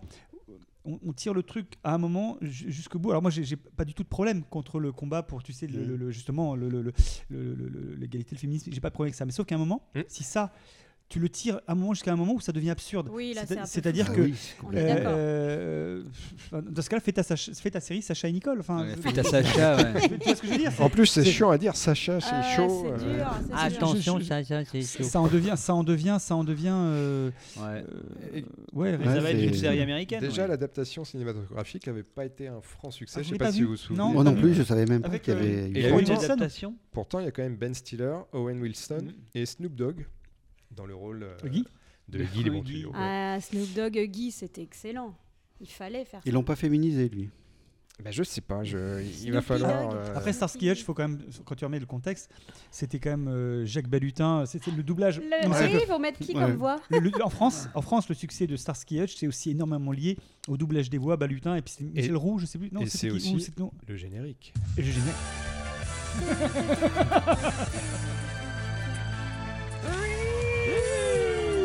On aimait bien quand même. Bah, C'était bien. C'est ce qui était oui. accrocheur. hein, le- le- Ouais.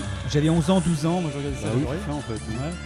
Sacha. Dim- C'est mes dimanches à 13h30, ça. hein, ça, Mais c'est- on est oui, tous passés par là, je crois. Ouais. bien Bah, Ces petites vestes là en, oui. en laine et en moumoute et en peau, Exactement, là, les c'était tellement. Oh là là, c'était trop. Et je crois pas me tromper si, on dit- si je dis qu'on est tous des enfants de la télé ici autour Ah, de la table. Ah, un peu. Euh, c'est c'est quoi d'ailleurs, tiens, si on va jouer à ça, c'est quoi votre top 3 des séries des années 80 Des années 80. Ah, attends, qu'est-ce que tu as années alors 80, d'une d'une ok. période Par exemple, c'est MacGyver, Manimal et l'agence Tourisque. Tu parles des années 80, mais vraiment, on s'arrête à 89. C'est- C'est c'est vraiment. euh, Oui, même s'ils ont dépassé un peu, mais Oui. qui sont nés.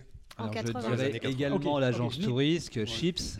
Ah, chips puis, euh, Ah, chips Bah, c'était- ah non, et puis il y avait aussi les. euh, Merde, comment il s'appelle euh, Curly. Ah, Cours après moi. Fais-moi peur. Shérif, fais-moi peur. Cours après moi, shérif. shérif, shérif attrape-moi. Attrape-moi si tu cours vite, shérif. Shérif Hanouna. shérif, shérif j'ai ratréci les gosses.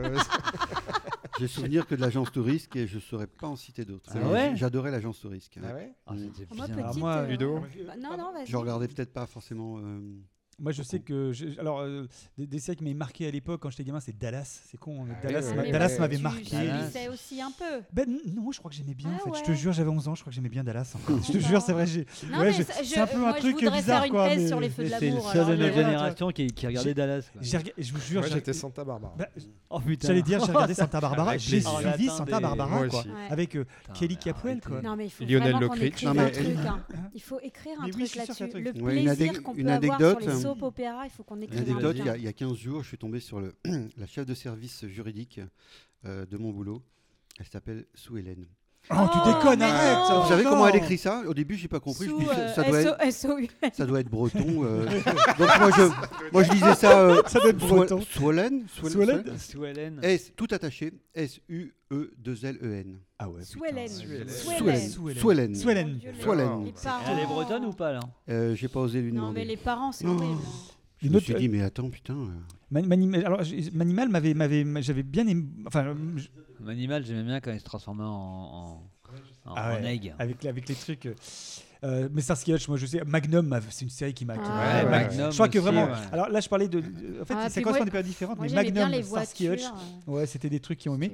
Euh, j'adorais la SF Hein, quand j'étais gamin. Mais euh, il n'y avait pas tant de choses que ah, Moi, j'aimais bien euh, la SF, c'était Cosmos 1999. Ah, ah bon, mais est-ce que c'était la même période ou pas Je ne suis pas certain. C'est plus vieux. Parce qu'ils ont peut-être dû poser. Parce que je m'en souviens. Je suis plus vieux, donc. Euh. Ah, tu l'as vu peut-être dans les années 70 Chercher la Terre. Je ne me souviens plus, mais Cosmos 1999. Chercher la Terre, c'est ça hein. Ouais. Christelle Moi, j'ai beaucoup regardé K2000. Ah oui, mais oui. Et Supercopter, j'étais ah, méga amoureuse. L'enfant de la 5, toi alors, non Ouais. Bah oui, c'est vrai, t'es euh, génération la 5. Mais oui, oui, oui. Donc K2000, ah, Supercopter que j'ai hein. adoré. Et euh, qu'est-ce que j'ai? Ouais, Magnum. Euh, euh MacGyver, je les ai, euh, j'adorais MacGyver, j'adorais vraiment. Ouais. Ah, c'est vrai, comme ça. Ah, ouais. Ouais. Alors moi, je vais pas trop façon de bricoler avec rien, fabriquer avec sa bite bombe et son couteau, avec hein, une hein. ficelle et c'était mmh. génial. Euh, il y avait une drôlerie aussi dans ces séries-là. C'est-à-dire que c'était sérieux et en même temps, il y avait des moments où on riait. C'était, Arnold euh, et Willy aussi. Arnold et ah, Willy, mais ah, oui, oui, oui, comme ça, J'aime plus les paroles. Ça, c'était vraiment pour les, pour les enfants, mais c'est vrai qu'on regardait ça. Ça, il y, avait aussi. Euh, alors, ça, j'ai pas. Alors, on en a beaucoup parlé de ça. Je n'ai ah pas souvenir de Punky C'était triste. Et l'amour du risque. Hein. L'amour. Hein oh, Jonathan Hart. Wow. Jennifer. C'était drôle aussi. Il y avait de la drôlerie là-dedans. Le risque pour aimer, s'aimer pour mieux risquer. Oh, mais si, c'est énorme. On pourrait t'écouter des heures. Non, c'est pas vrai. Mais je vais quand même enchaîner. Euh, vous savez, j'aime bien tous les classements, les trucs. Et je suis allé voir sur Allociné qui classe euh, un top 40 des séries des ah. années 80. Et MacGyver arrivait en 40e position. J'ai bah, halluciné complètement. Il y avait quoi alors, dans le top 10 Il faut qu'on trouve les la trois première. Premiers. non, je ne vais pas vous les faire trouver, mais j'en connaissais aucune. Uh. Si ce n'est la, la, numéro 3, je connaissais de nom, c'est Claire de Lune. Ah oui, avec Bruce Willis. Exactement. Et mm. La numéro 2, c'est Capitaine Furio. Est-ce que ça ah, parle à Qu'est-ce que c'est que ce Je connais pas. C'est peut-être ah, pas avec Caradine, ça Je ne sais pas, mais ça doit être C'était bien américain. Caradine, hein. Furio. Et puis, le numéro 1, c'est Cheers. Oui, mais attends, d'accord, ok, Cheers, ok, c'est une série qui a fait un carton aux États-Unis dans ouais, les années 80. Exactement. Euh, moi, je m'en souviens. Euh... Est-ce qu'elle a même été adaptée en France? Je suis même. Eh bien, pour moi, non. Euh, il, me semble pas, mais en tout cas, je, cette série, je l'ai découverte aux États-Unis. C'est-à-dire qu'à l'époque. Aux États-Unis. Euh, aux États-Unis. Aux États-Unis. Aux États-Unis. en 88, c'était le, c'était le Cheers, c'était le carton absolu, quoi. Et donc, ça. ce qui me fait dire que cette, ce top là, c'est c'est un top américain. C'est mondial. Quoi. Voilà, c'est ça. Ouais, ouais. Et, et alors, je, je, transition. Je, au casting de Cheers, on retrouve notamment Christy Alley qui tient le rôle ah, principal du film. Euh, putain, oui, ben oui, ah, je l'avoue, je vois ça. Je ne veux pas me souvenir de mais Kirstie Alley, oui, oui, elle est, c'est une brune. Euh, ah putain. Elle était plutôt blonde, mais peut-être. Kirstie Alley Non. Bah, peut-être elle avait changé de, couleur pour la série. Ah, je conf... non, mais je crois que tu l'avais le mot. T'as dit un mot qui, un mot qui, dans le titre du film pour lequel elle est aussi connue. C'était une super héroïne Non. non, non. Bah, non. Non, ça vous dit rien? Non. Christy Alley, elle, elle était le, le- le rôle principal du film Allô maman, ici bébé. Oui, c'est ça. Et je Voilà. crois que tu as dit baby. à un Non, moment donné. non, non, non, non, mais par contre, elle était Et, et brune dans Maggie, ce- elle elle était brune combien, dans. euh, Maggie Ouais, Maggie, c'est vrai Oui, oui, c'est vrai, c'est vrai, Maggie. Maggie Et, et Euh, vous savez d'ailleurs pourquoi Christy. Alley a fait parler d'elle en décembre dernier? Parce qu'elle est morte Parce qu'elle est parce qu'elle est allée. morte. Elle s'en est allée. Elle s'en Oh est- Oh, Oui. mais joli Bravo Attends, Et quinze- puis, et puis, non, ne recherche rien parce que vous Ah, pardon. allez voir, j'ai une autre question. Enchaîner, c'est pour voir sa photo. Un autre comédien a tenu un rôle important dans la série Cheers et son nom euh, dans la série c'était Woodrow Tiberius Boyd. Je connais même pas Et cette là- série. Ah, non, Non, plus. moi non donc, plus, euh, non. Non, il a quand même tourné euh, pas moins de 200 épisodes entre 85 et 93 et on va essayer de trouver C'était un ensemble enfant de qui il s'agit. Il est mort Non, mais c'est quand même la série qui l'a révélé finalement. C'est un. C'était un jeune acteur connaît. à l'époque. Ah, Brad Pitt. Oui, hein. un jeune acteur. Mais il est mort ou il est encore vivant Non, il est encore Euh, vivant. Brad Est-ce qu'il a joué dans Matrix? Rob Lowe Non. Comment tu dis? Rob Lowe? Al Pacino. Non. Alors attends, c'était- il est Euh, brun, Ah, il est blond? ouais, Il est plutôt blond. Il est plutôt blond. plutôt Brad blond. Pitt.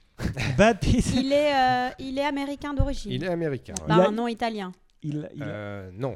Non, et il a fait, il a fait, des, il a fait des, comment on appelle ça, des- il a tourné dans des blockbusters, des succès, des, des grands succès. Des grands succès, tout, Ouais. on le connaît Bah, tous Bruce autour de la Willis. table. Bruce Willis. Patrick- Patrick Bruce Willis, il a été révélé Non. par Bruce Willis, était révélé par Claire de Lune pour le coup. Ah, Oui, oui. Mm. oui, oui. Bruce. Bah, c'est c'est un peu l'équivalent. et D'accord. Lui s'est fait euh, Un blond. connaître par cette série. Euh, donc Cheers. c'est la génération de Bruce Willis? Oui, on peut dire ça. Donc est-ce qu'il est atteint de démence Oui, Bruce Willis, oui. Alors oui. Euh, ok, euh, Donc il a fait plus- des films d'action. Il, il Plutôt- a, il a une Sylvester filmographie Stallone assez euh, large, je dirais, une palette de jeux assez large. Plutôt am- blond, donc tu disais blond, À ouais. l'époque, oui. Acteur américain ou acteur anglais Euh, plutôt, il aurait la- Euh, ta coupe aujourd'hui. Robert Redford Ah, il aurait non, ma bah coupe alors, non. aujourd'hui. Il, Euh, Ah bah, oui, Bruce il aurait- Ah, Willis. tu peux le redire. Alors, euh, Il aurait ta coupe aujourd'hui. il Bah, aurait à ta coupe aujourd'hui. Euh, bah, il, euh, qui c'est qu'il y a d'autre? Peter McCalloway? Je, vous donne Peter McCalloway. je vais vous donner des, des films, mais ça va être trop facile. Ah non, Bah, alors ouais, des vas-y. J'attends un films. petit peu avant. D'accord. Euh, donc tu dis, il Tu est peux blond. pas faire un blind test en nous balançant des morceaux de- de- d'affiches de, films? C'est un acteur. très radiovisuel. C'est un acteur très connu. Oui. Très Red- connu. Donc on le connaît tous autour de la table à la base. j'ai dit Il est Robert Redford, mais il a des cheveux 10. encore. hein. Ah, mince. De des acteurs les plus connus, Ouais. et il arrive dans le top 50. Mais non, mais c'est qui D'accord. Et il a été nommé euh, plusieurs fois pour euh, Il est noir? meilleur acteur. Non, meilleur acteur- acteur et meilleur acteur dans un second rôle. Bah, donc. C'est toi le cinéma Meilleur acteur dans un second rôle. Oui, pardon. Il a été nommé une fois pour l'Oscar du meilleur acteur et deux a- fois il y a je combien de temps pour le second rôle. Denzel Washington. Non. Mais il est pas noir. oui, c'est ça. Il est pas noir, il est blond. Il y, a, il y a longtemps qu'il était. Ah, il est euh, châtain. Ouais, un petit moment, ouais. Ah oui, ça fait un moment. Et, et, et euh, Je Attends, non. sèche Non, pas Steve complètement. McQueen. Ah, non. aussi, hein, non, puis franchement. il est mort, Steve McQueen. Est-ce qu'il a joué dans d'autres séries que. Cheers? Non, pas forcément. C'est tous des films. colle, mais, D'accord, mais, non, pas- euh, d'accord, mais surtout En des tout films cas, on l'a pas toi. connu pour ça. D'accord. Il a, il a tourné dans des films euh, qui ont une suite. Oula oula. Alors, Retour et- vers le futur, que-. Ah, euh, bah, est-ce qu'il a fait un film euh, qu'on a vu récemment qui était vraiment une grosse daube? Non. Ah, dommage. Tu penses à Tom Cruise? Oui. Retour Non, vers le futur, le non top 3 des oh plus mon connus. dieu. Non. C'est valu non plus. Bah, je vais vous aider un peu alors. Alors, une petite indication. Euh, on Ah. retrouve par exemple à l'affiche de La ligne rouge. Ah, putain, euh, Tom Hanks? Non, ça Non. c'est la ligne verte. C'est- Tom, Béran- Tom, Tom Béranger? Non. C'est pas Tom Béranger? Ça, c'est la ligne bleue. C'est pas... Oh non, tu rigoles, Sean Penn. Ah, il est nul. En effet, je rigole. Euh, Ah, mais je vais pouvoir vous donner un autre Ah, indice bah film ouais. alors. Euh, bah, il s'est fait révéler. Il s'est fait. non, Il s'est révélé. Oui, parce que ça, s'est fait révéler fait révéler, fortement. Il s'est révélé au cinéma avec ce rôle dans Tueur né. Ça y est, c'est bon, je l'ai. Bah, vas-y. Bah, je vous laisse un petit peu venir. quand même, hein. Woody Harrelson. Woody Harrelson. Mais je vois pas qui c'est. Moi non plus alors. Si, Ah Ah, bah, je on aurait pu chercher longtemps. Bah ouais, direct c'est clair, je sais même pas qui. Et Woody Harrelson a réalisé effectivement euh, de- une série qui est, qui est formidable, qui, ça- qui est. euh, eh ben, je m'en souviens plus du titre, mais c'est pas grave. C'est une série, une tête, mini-série Tu sur. connais sa tête, Christelle. euh, oui, C'était doute. True Detective, Oui, il a joué dans Ah le, voilà. le- le- la première saison, la première saison, et qui était exactement. excellente. Avec Detective. Matthew ça Ah oui. Woody. Ah oui, oui, Harrelson. d'accord, ouais, ouais, Ah ok, oui. ok. euh, Larry Flint. Enfin, pardon. Larry Flint, bien sûr. Énorme, quoi. Bien Et sûr, je crois que c'est pour Larry Flint qu'il a été nommé aux Oscars. euh, Pour le meilleur acteur C'est vrai qu'il a ta coupe, hein. Ah, je mentais pas. Oui, hein. t'as raison. Oui, oui, de toute façon, ça fait. Il était blond. Bonne non tête bilingue, tout à Ouais, fait, tout à d'accord. fait. Très bien. Euh. Qu'est-ce qu'on Bah, peut vu citer en direct sur EdTV Vous avez vu ce Ah non, ça, j'ai pas vu ça. Je connais C'est pas. à voir, c'est formidable. D'accord. Ah Une équipe de télé qui le suit tout le temps, euh, 24 heures sur D'accord. 24, c'est Je incroyable. l'ai pas vu ce film. Ah, c'est c'est vraiment à voir, c'est très sympa. Euh, digression toujours, hein, j'ai trouvé une information étonnante en fouillant la biographie de Woody Harrelson. Savez-vous quel était le métier, Avec entre des guillemets, c'est pas très radiographique, Non, mais j'ai trop. mimé les guillemets, le métier de son papa à Woody Harrelson T'es cheminot Alors, c'est Travailler un- le bois? En rapport avec le cinéma ou pas? Pas du tout, encore que. Mais si je vous pose la question, Est-ce qu'il était fabricant que- est- Il était fabricant de quelque chose. Non, Fabriquer des bobines Alors, euh, c'est que quand je l'ai lu, j'ai dit oh, c'est incroyable. sinon je vous poserai Bah pas oui, la oh, question. oh, C'est de la euh, radio Il n'était pas Il fabricant a de fait un podcast qui s'appelait L'Entrepôt. Il pas, il était- En tout cas, il n'était pas marchand de glace. Déjà, on peut se dire Ah ça. oh, non, non, pas du tout. Même. Par contre, il devait. euh, À un moment donné, il y a un truc un peu chelou. Ah ouais, c'est un peu chelou. Un peu chelou. Acteur porno Est-ce que c'est euh, c'est à la frontière de la légalité, illégal ou. euh, Ah, on peut dire que c'est complètement illégal. complètement illégal Il était bouilleur de cru, il était. Non. illégal, bah, il était prostitu- euh, proxénète Non, Il était il prostitué. s'appelait Charles Harrelson. Donc c'est pas Charles Manson, ça va. Donc, un- Charles bah, il Harrelson. était quoi? Trafiquant de drogue? Bah ouais. Non, mais euh, Il on va y était, arriver. euh. Il était dans la contrebande de cigarettes. Non, Alors, euh, Vente d'armes? Non. Il, a il est allé en prison Ah, il y est allé et il est même mort en prison. Ah putain, il a Ah, tué, il c'est un tueur à gages. Il était tueur à gages. Putain, Mais non incroyable, incroyable, Incroyable. cette histoire. Oh, c'est alors bravo. Oh, c'est phénoménal C'est ça. il tué, était ça. tueur à gages. Bah non, c'est pour ça que j'ai mis des guillemets. Charles Harrelson, il, il a été emprisonné à vie en 79 Incroyable. à l'ADX Florence pour le meurtre du juge fédéral John Putain. H. Ah Wood Jr. le 29 mai 79 Quelle à. San Antonio. Il prétend même également avoir participé à l'assassinat de Kennedy. JFK. Kennedy. Mais non Euh, oui, Ah. avec- Alors, est-ce qu'il est mytho Est-ce qu'il est enculé, Oswald. celui-là. Eh ben, évidemment, c'est le, ça reste un mystère en fait. Mais- euh, et il est mort en prison, euh, le père de Woody Harrelson, en 2007. Mais donc il a ouais. connu son père et tout ça? Enfin, t'as regardé un peu ou... Ah bah, je lui ai pas demandé, il n'a pas répondu en fait. Il est chiant aussi, il t'appelle. Voilà, Tu lui as pas envoyé de questionnaire. Il a les repérages sur les sites. Je crois que j'ai C'est j'ai fou, pas hein. pris en compte le décalage horaire et du coup je, je l'ai réveillé, il m'a dit fuck. et tiens, puisqu'on parle de, ah, j'ai fait les transitions, vous allez, vous allez voir ça. Truc Aux de fou. petits oignons. Et, et on parle de tueur à gages et à qui le Guardian, le journal, avait-il donné ce surnom Oui, précise. il y a un peu moins de 20 ans À qui il avait donné le surnom De tueur à gages Et donc en anglais c'est The Hitman. Il l'avait donné en anglais. Toujours- Alors, c'est Il quelqu'un avait du donné cinéma Ou, Non. euh, non, rien à voir. Rien à voir. Un coiffeur? C'est un surnom d'un vrai. À Jean-Louis David. pas ta question. C'est le journal je Le Guardian qui avait donné ce surnom dans un article Un à une personnalité il y a euh, presque 20 ans. Un chanteur Un chanteur, oui, entre autres. Un comédien Et donc, si, si j'en parle, c'est parce que le, le surnom qu'on lui avait donné, c'était The Hitman, le, le tueur à gages. Comédien aussi? Non. Alors, est-ce que le surnom qui lui a Même été. s'il aime bien se mettre en scène, effectivement. Est-ce que le surnom qu'on lui a donné était lié au fait qu'il ait pu euh, faire appel à un, faire un Mm. contrat ou ça n'a rien à voir avec l'activité de- d'assassin Non, et ça n'a rien à voir avec l'activité d'assassin. Et moi-même, je ne savais même pas qu'il avait eu ce surnom. Mais Et... Hitman, c'est peut-être ah pour oui, les mais- hits qu'il a fait, non? Et oui, car il y a Oh. un double sens. Ah, C'est bah, mais excusez-moi. monsieur- monsieur est incroyable. Je voyais Bravo. pas le rapport du coup.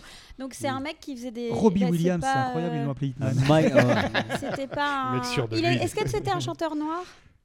Euh, oui, c'est toujours un chanteur. Il est noir. encore en vie? Stevie Ouais. Wonder? Stevie Wonder. Ah, c'est un, il y a un chanteur Michael anglais ou américain? Non, Michael Jackson Euh, il est mort. hein. Américain. il n'était pas très. Et- plus et- très Il noir. était plus Enfin, très il noir en plus à la fin. Vous doutez bien que si je vous pose la question, c'est qu'il y a une actu là, il y a quelque chose. James Brown Pourquoi on Non, il est mort. parle Il est mort. hein. Euh, Parce que Kanye West, il est. euh, Ah, Ah, il tente à euh, chaque fois. sait qu'il Jay-Z. va- Est-ce que c'est de, c'est de la chanson Non, pop c'est- quoi C'est pas Jay-Z. C'est pop C'est. Oh, c'est pop rap. Voilà, Snoop ça, vous C'est avec Snoop. Doggy Bah, Dogg Snoop Doggy Dogg qu'on a Non. évoqué tout à l'heure Non, Pop rap. Euh, rap. C'est un producteur ou c'est. Attends, parce euh, qu'il y a une un actualité, il y a il une débarque, en actualité. fait, il débarque là où on l'attendait pas forcément. Aujourd'hui, tu veux Mais, dire mais ou- finalement, quand tu vois l'info, tu te dis oui. Yannick euh, Noah on a du chanteur. Donc il est dans une actu aujourd'hui, Ouais. sur laquelle on l'attend pas, mais finalement, c'est pas si étonnant Voilà, que t'as bien résumé. En tout cas, sa nomination fait beaucoup parler dans le ça. showbiz. Sa nomination au cinéma, donc. Non. Non, à mon Sa avis, il a, le, le- nomination, le- le gars, il est euh, devenu. Aux Oscars. Non, c'est un peu insolite comme. Non, il est Il a fabriqué un truc? Il, il remplace Virgile Abloh. Voilà, ça vous avance pas plus, mais Si Est-ce que euh, c'est genre euh, prix Nobel de quelque chose Il ou est devenu un- président du. Congo ou un truc de ce genre-là. Ah oui, non, oui, ça pourrait, oui, ça pourrait. Il est président d'un pays Personne ne veut du cake aux fruits pré-tranché Petite interlude Non, publicitaire. Ah, merci. j'adore ça. Bah voilà, on va l'ouvrir. Vas-y, Ah, pendant ce temps, je cherche. Et il y a aussi une galette à mettre au four. C'est pas une image. C'est une image, chérie Euh, alors, un- un- attends, attends, attends, on va le trouver, on va le trouver. Est-ce que est-ce que c'est un homme de plus de 40 ans? Et on peut dire qu'il il est là pour euh, En découdre. en découdre. Oh Comment là tu sais? Comment t'as su que j'allais dire ça? Je suis un peu Non, comme c'était le- l'expression, c'était l'expression. Euh, est-ce qu'il est là pour une actualité euh, politique? Non. Est-ce qu'il est là pour une actualité cinématographique? Il est, il est Mais très il est là connu en France ou seulement aux États-Unis Il est ou... connu euh, sur- dans le monde entier, quoi. C'est une superstar. C'est Non, Jay-Z Non. C'est le mari d'une star? Ah ah, tu sais même pas Au hasard, je dirais oui parce que Ah. c'est forcément. Et donc, tu m'as dit qu'il était anglais ou américain? Pardon. américain. Et Eddie Murphy, alors qu'est-ce qu'il fait? Mais Il- chante pas, Eddie Murphy il, il a plus de 60 J'y vais à ans tox, en Il fait, est entre pense 40 que- et 50 ou... Euh, il est entre 40 et 50. D'accord. Il a presque 50. Euh, c'est Will Smith? La mer noire. Putain. Sa mère noire, oui. Euh, J'adore vraiment ça. Qu'est-ce que... La C'est merde. dégueulasse. Et il était au Grammy Award là Non? C'était Ah, là? J'en sais rien, Non, mais il je, a je suis une un actu habitué de- en tout cas. Oui, oui. Et- et- Est-ce qu'il a une actu genre liée à une ville en particulier Non. euh, Est-ce qu'il fait du sport? C'est un- Non. Il est entré, il, fait- il s'est mis à un sport ou un truc comme Pas ça du tout. Non? Il a créé quelque chose? Une usine mais- Il a acheté un On bien l'a recruté pour ça, pour créer quelque chose. Ah, c'est euh, Ah, Pharrell Williams. Pharrell Williams, putain, pour euh, Louis Vuitton, mais merde, Voilà. quel con. Ah, moi Mais aussi, non quel con. Comment c'est Ah possible de se faire griller en une demi-seconde alors qu'on cherche Mais depuis oui, 10 minutes non, Ah oui. Mais pourquoi Racontez-moi, je suis Williams est devenu le directeur artistique de Louis Vuitton. Ouais, c'est ça. Exactement, pour la Ah. partie Ah, pour la partie homme. Et tu savais ça, Vuitton. Bah oui. Bah euh, Pourquoi monde tu l'as pas dit. Mais moi je pourquoi tu l'as pas dit Mais pas du tout. Bah, je vous l'apprends. D'accord. C'est Pharrell Williams, Eh effectivement, qui est à la tête euh, de la ligne homme Mais, chez mais Louis Vuitton. effectivement, c'est pas hyper étonnant parce que c'est un mec qui est quand même dans le monde de la mode, euh, au-delà de la musique et de tous ces trucs. euh, ce il est à fond dans la mode. Je vous ai bien voilà. amené quand même. Bah, Ouais, plus- ouais. ouais, carrément. Est-ce que ça veut dire qu'il va travailler euh, à Paris du coup? Tu t'es Bah, renseigné un peu? Oui, oui, enfin, évidemment. oui. Il va travailler dans le monde entier. Il fait faire du télétravail, lui. Tu. Oui, parce que oui, je pense que une tu petite peux maison créer de chez la toi, mer, c'est vrai. Mais tu t'es renseigné, il va passer manger à la maison ou il fait quoi en fait alors du coup? Il Oh, j'aimerais bien. Il est là pour en découdre. Je vous ai quand même donné. Ah, Ah, bien vu, oui. Excellent Tu sais que Louis Vuitton, c'est pas que des. Enfin, c'est surtout des sacs. sacs, hein. hein, c'est un peu des porte-monnaies. C'est hein. surtout de la contrefaçon, Louis Vuitton. Alors, ce qui est drôle, c'est qu'à Paris, il y a beaucoup de. Alors, moi, en l'occurrence, c'était des, des jeunes femmes asiatiques qui, euh, ostensiblement, portent ce fameux sac en carton pour, euh, dans la rue, comme, euh, comme si elles avaient un coude plus haut que l'oreille, pour montrer, regardez, j'ai un sac Louis Vuitton. Enfin, je viens de m'acheter quelque chose. Si ça se trouve, il n'y a rien dedans, hein, C'est ça, mais de façon, euh, de ouais. marcher dans la rue, je sais pas, ça donne une contenance. euh. Bon. Vas-y, je suis pas. il a la bouche pleine. Ah, Ah, dire. Attends, attends, c'est moi, je veux revenir sur euh, ta toute première euh, actu. Oui. euh, du gars qui avait qui, s'est- qui avait auto enfin qui avait pris la citation de, du SOPT. Oui. Ah oui. Et ben je suis tombée euh, sur une vidéo euh, sur euh, sur un réseau social, je sais plus lequel, de Olivier Véran. Je sais pas si vous avez vu ce, ce truc passer, qui quand il était étudiant en médecine était euh, me- meneur d'un- syndicat principal des, des, des, hum, des étudiants de médecine contre les réformes de Sarkozy. Ah, Et en fait, aujourd'hui, il a été, on lui a ressorti Ouais, évidemment ouais. cette vidéo parce qu'il passait sur les plateaux, il se faisait Ah interroger et tout en disant que c'était inadmissible, euh, que euh, Tape il pas allait sur la avoir table, une, je sais que t'es en une- colère. mais- pardon, qu'il allait avoir une médecine à deux vitesses et que c'était pas possible de continuer dans ce sens-là. Et aujourd'hui, Ah, il est assez embêté Eh ben, par ce, ce petit euh, grain de sable. Donc euh, c'est bien, euh, j'aime bien les. Olivier Vérol, c'était son surnom. Olivier médecine. il le porte bien. ouais, c'est ça. C'est bien les archives des fois. Ah, c'est bon, Ah t'as fini ta bouchée bon, Après, donc problème- je reprends une, une voix euh, sibylle. Juste, le, le pro- le problème, c'est que par contre, tu, tu n'as pas droit, euh, avec ça, tu ne t'as pas droit ou à l'oubli ou à évoluer. en fait. Ouais, évoluer, oui. C'est vrai. Ce qui peut, tu vois, euh, Bah normalement, oui, tu toute personne normal- connard. hein. bah, toute personne normalement constituée normalement commence comme gros babos de gauche et termine comme, comme gros réac de droite. Et normalement, c'est l'évolution courbe. de l'être humain normal. Hein, T'en C'est es où dans ta transition Pas d'accord. Je déconne évidemment. L'inverse est possible. hein. Oui, bien sûr. Ah oui, Et Arnaud qui est en vacances. c'est plus rare. Peut-être, Euh, Arnaud qui est en vacances à Avoriaz, on sait où, où il en est dans sa transition. hein. Exactement. Avec son gros 4x4. Allez, Louis Vuitton. Louis Vuitton. Ah. Louis Louis Vuitton. Encore, tiens. Euh, Ah. Lors de la dernière assemblée du, générale du groupe LVMH, une décision a été prise concernant Bernard Arnault, son directeur général. Savez-vous laquelle? Qu'il aille se faire. en- Pardon. Oh. Bon, enfin, Mais Euh, dedans. alors, mais elle a perdu le sens commun. Ah, je sais, mais, euh, Il a été prolongé. Est-ce que c'est une question par rapport à la durée de son mandat? Mais bien sûr. Il a Et il a été euh, indéfi- à- à vie? Non, pas À à vie, vie. ouais. Jusqu'à Jusqu'à 64 ce que- ans. jusqu'à ce qu'il Ah bah meure. non. Mais non, c'est plus que ça. Euh, bah, 200 plus, ans. plus que ce qui meurt. Il a été décidé de repousser l'âge à la retraite de son DG, donc Bernard 90 Arnault, ans à 80 ans. Mais non. Et nous, les feignasses, on manifeste pour Mais des conneries vois, de retraite à ça, mais c'est 64 ans. clair, Mais quelle honte. Ah, pardon, mais prenons exemple sur ce monsieur. Il a quel âge? D'ailleurs, je sais même pas quel âge il a. le- le- Ah, Bah, eh bien, pas loin de 80 en tout cas. On se posait, écoute, on se posait la question pas plus tard que ce week-end. Euh, je suis allée à la à l'Institut du monde arabe et j'ai appris, euh, parce que je suis complètement ignare, que c'était euh, Jack Lang qui en était Ah le, Oui, oui, directeur. Et on se disait que quand même, il y avait un sacré paquet de vieux, très vieux, Oui. qui quand même sont à la tête de, de- de- d'endroits euh, avec des grandes prises de décision. Et que... Enfin, place aux jeunes, quoi. Et après, tu passes pour des feignasses à exiger Bah, quand tu euh, regardes, euh, 64 ans. Mais... Quand tu regardes au Sénat, la moyenne d'âge, c'est quoi. 64 ans, Ouais. justement. Et alors, euh, je remets pas en cause le fait qu'il ait eu de très Ils bonnes sont dans les idées, clous, hein, ouais, mais, mais bon. euh, En mais tout cas, place aux jeunes, Il quoi. serait temps que les clous, on les mette sur leur cercueil quand même. Parce que, Oh, et ça balance, Oh l'entrepote, là ça balance. Je crois qu'on a avancé sur le coup de gueule de tout à l'heure. hein. Voilà, en tout cas de la retraite aux retraités, on peut dire que la boucle est bouclée. Et c'est la fin de, de ma chronique. Oh, bravo. Bravo. Bravo, bravo, bravo. Merci. bravo. Marius, est-ce que tu es prêt? Et je suis prêt. As-tu vu les belles quenouilles? As-tu vu les belles quenouilles? Les belles quenouilles dans le marécage? As-tu vu? As-tu vu? As-tu vu? As-tu vu?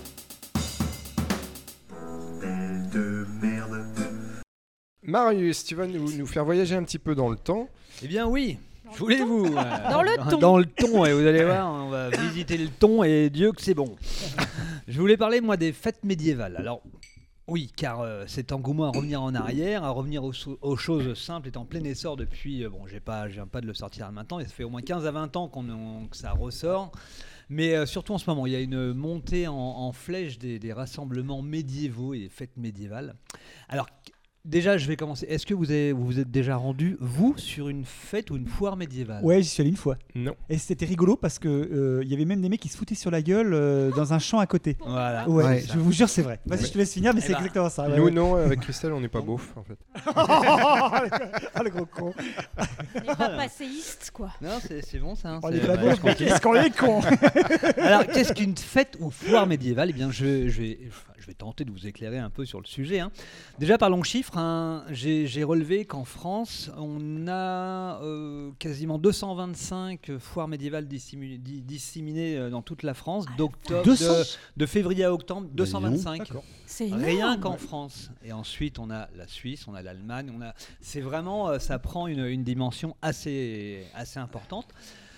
Une très grosse quantité en Normandie. hein. On a la chance d'avoir euh, les médiévales de Bayeux, qui est un, un très grand rassemblement, et la plus importante, certainement la plus, une des plus grandes de France et peut-être pas loin d'Europe, je vais pas dire de bêtises, qui est Cidre et Dragon, donc à Merville-Franceville. Cidre et Dragon. Cidre et Dragon, ouais. De Merville-Franceville, petite ville côtière euh, qui, le temps d'un week-end, se transforme en village médiéval.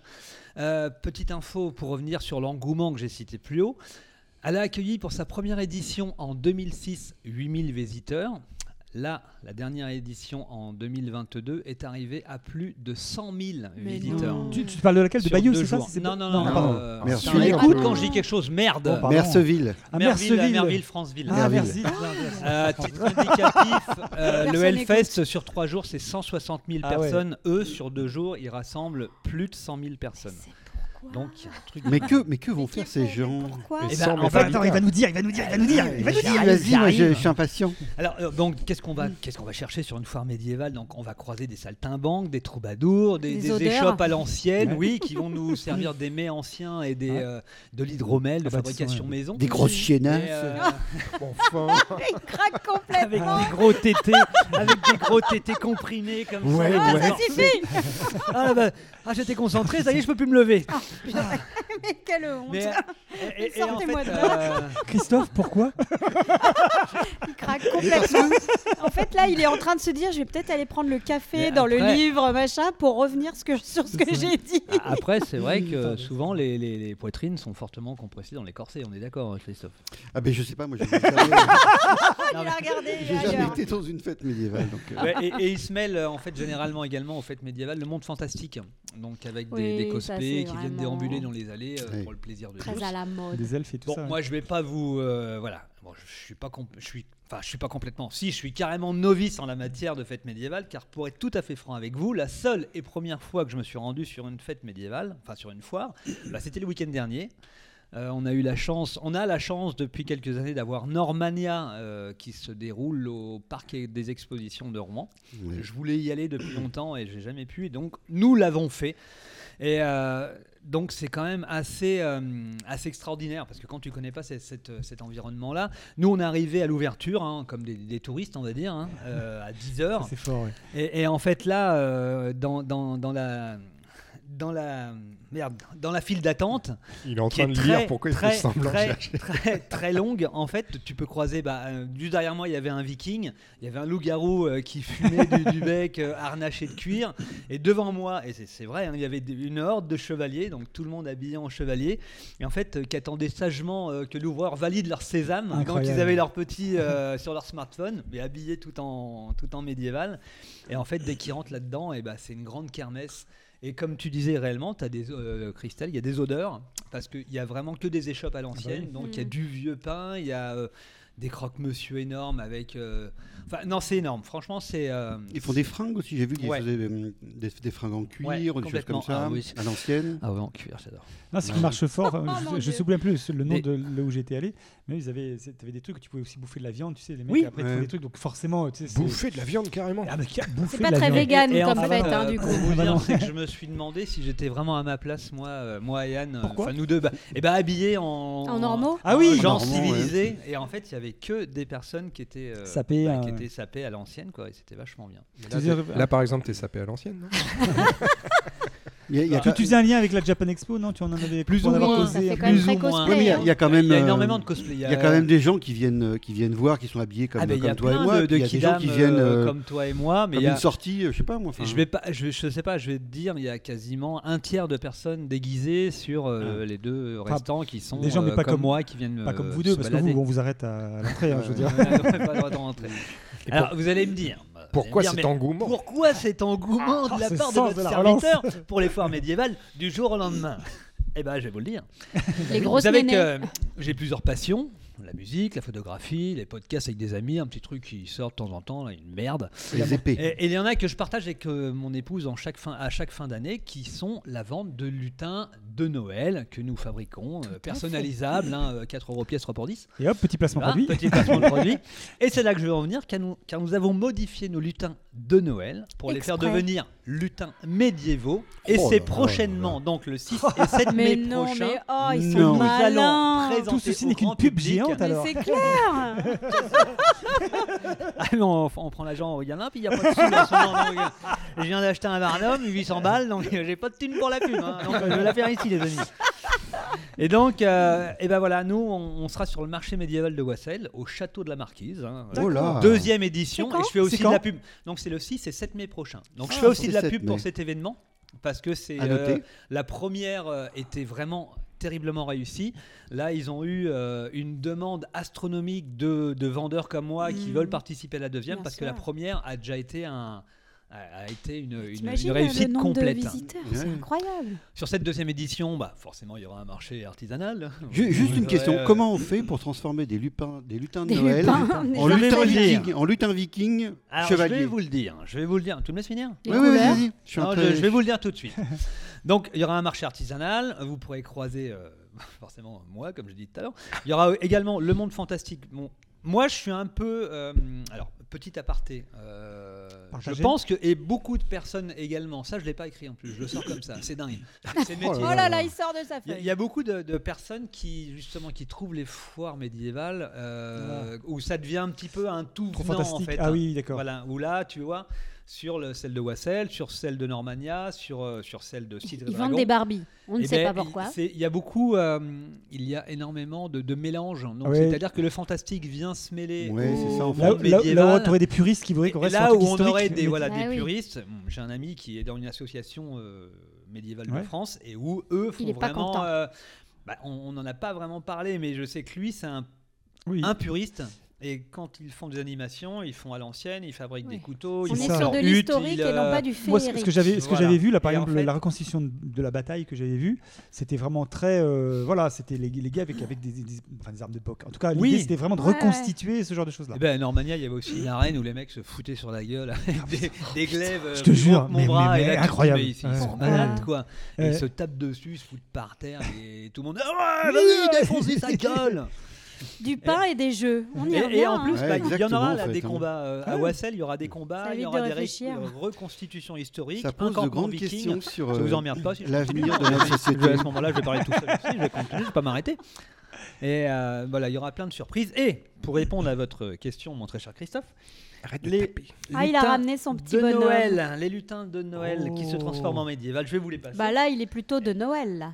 Ah bah non, Il- non, Ah il- bon c'est un roi ça. C'est un roi, c'est un roi riche. Ça c'est une. Oh, oh, oh, Mimi. princesse. Il faut savoir que c'est des invendus qu'il a dû. Ah. Ah, il a, il fait- a refait. euh, Bon, ça c'est le roi. euh, c'est le le- roi Michou. Ah oui, c'est ça, c'est le roi, c'est la alors, reine. par contre, Marius, c'est- euh, euh, monsieur la reine. Hein. là, par contre, Marius, plus sérieusement, euh, je- vous passez combien de temps là-dessus Parce que là, pour le coup, On passe par, beaucoup de temps. par rapport au prix Nettement que tu le vends, Non, non, non, beaucoup plus de, de temps. Ce sera pas Ça manque de 4 euros. cuir, moi je trouve. Mais oui. mais voilà, Ah, en cuir. ah ouais, lui, il est Ah, pas mal. il est bien. je vous les passe, hein, Ah ouais. je vous les Lui, passe. C'est pas très radiophonique, mais Marius nous sort Voilà. sa petite collection. de Oui, euh, on va faire des photos, mais on Il va faire plein de comme dirait Nico, il nous sort sa collection de boules là. Et, alors, il y a le dernier, donc euh, moi je voulais en faire gagner un euh, aux auditeurs. Donc Ah bah on en voilà. a un qui est, parce qu'ils sont Oh, personnalisables. Et donc il y a le- l'entrepode. euh, Ah, il est Il bien, est celui-là. personnalisé avec Et un petit panneau entrepode. Voilà, donc on va le faire gagner. Alors je sais pas comment le chef il va trouver une connerie pour On le faire gagner. trouver peut-être rendez-vous sur les réseaux sociaux par Mhm. exemple. Et donc voilà comment on change des lutins de Noël en lutins. euh, Mais celui-là, il est celui qui est. Moi, je veux le gagner, moi. Tu peux pas faire des lutins sexy de. J'ai déjà pensé. Ah, On voilà. a, on a un créneau dans le Euh, lutin. Parce Il est est un où peu dans le- les boules. Elle est où la, la, la lut- la lutine avec le, le corset bien serré Ouais, là Voilà, parce que là, on Avec nous vend des gros. petites bouboules. euh, avec Donc des voilà, je un vous ai dit euh, placement de produits, mais euh, le 6 et 7 mai prochain, Le- donc les Le médiévales de lutin Wassel. rouge. Wassel, c'est près de Rouen. Wassel, près de Rouen, qui ouais. nous écoutent de loin. Merci. Et puis merci du cadeau. euh, du cadeau pour le poditeur qui aura la chance. Ah ouais. La chance. Moi, je veux le gagner. Trop beau. Eh ben, tu joues, tu joues sur les réseaux sociaux, Voilà. l'entrepode sur Facebook, Twitter et Instagram. Ouais, c'est quoi la question? On verra. On verra. Peut-être ce sera sur le livre dire, euh, de. Toshikazu euh, Kawaguchi. Oh, réussi à le répondre. dire, bravo. Bien, euh, merci Marius. Je vous propose maintenant vos coups de gueule, vos coups de cœur, nos coups de gueule, nos coups de cœur, avec le 60 secondes chrono. Personne qui suit là. Oh là là, on est. Ça y est, on s'endort.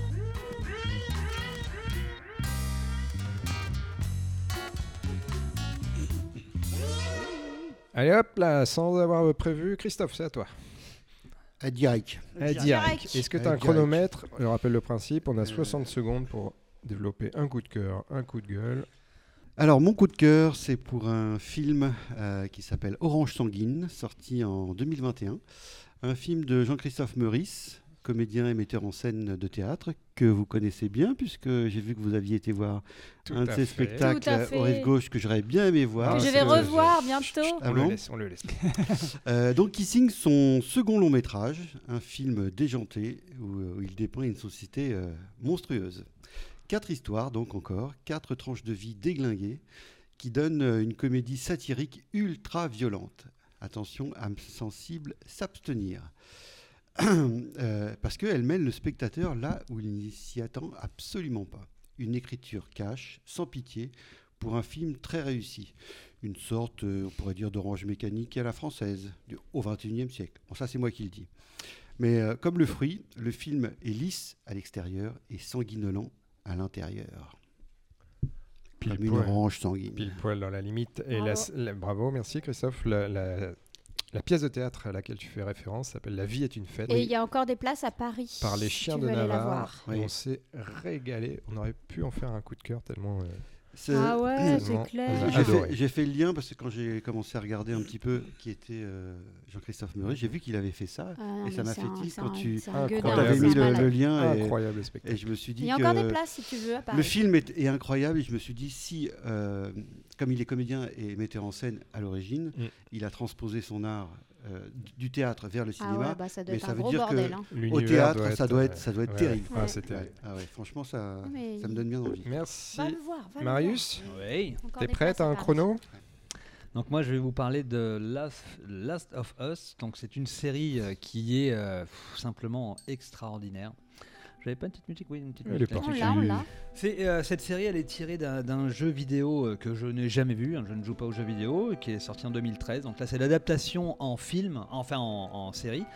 Et c'est simplement, euh, c'est simplement magique. En fait, on est happé, euh, on est dans un monde post- post-apocalyptique. hein, on est envahi d'infectés, mais pas que. Il y a vraiment euh, Une histoire de champignons, non C'est pas ça? Ouais, c'est ça, champignons. Et il y a justement pas que ça. Il y a des moments très intenses. On pense que ça va euh, tirer dans tous les coins, que ça va être horrible. Et en fait, il y a autre chose à côté. Donc, c'est vraiment l'ambiance générale de ce film qui m'a complètement transporté, qui m'a happé.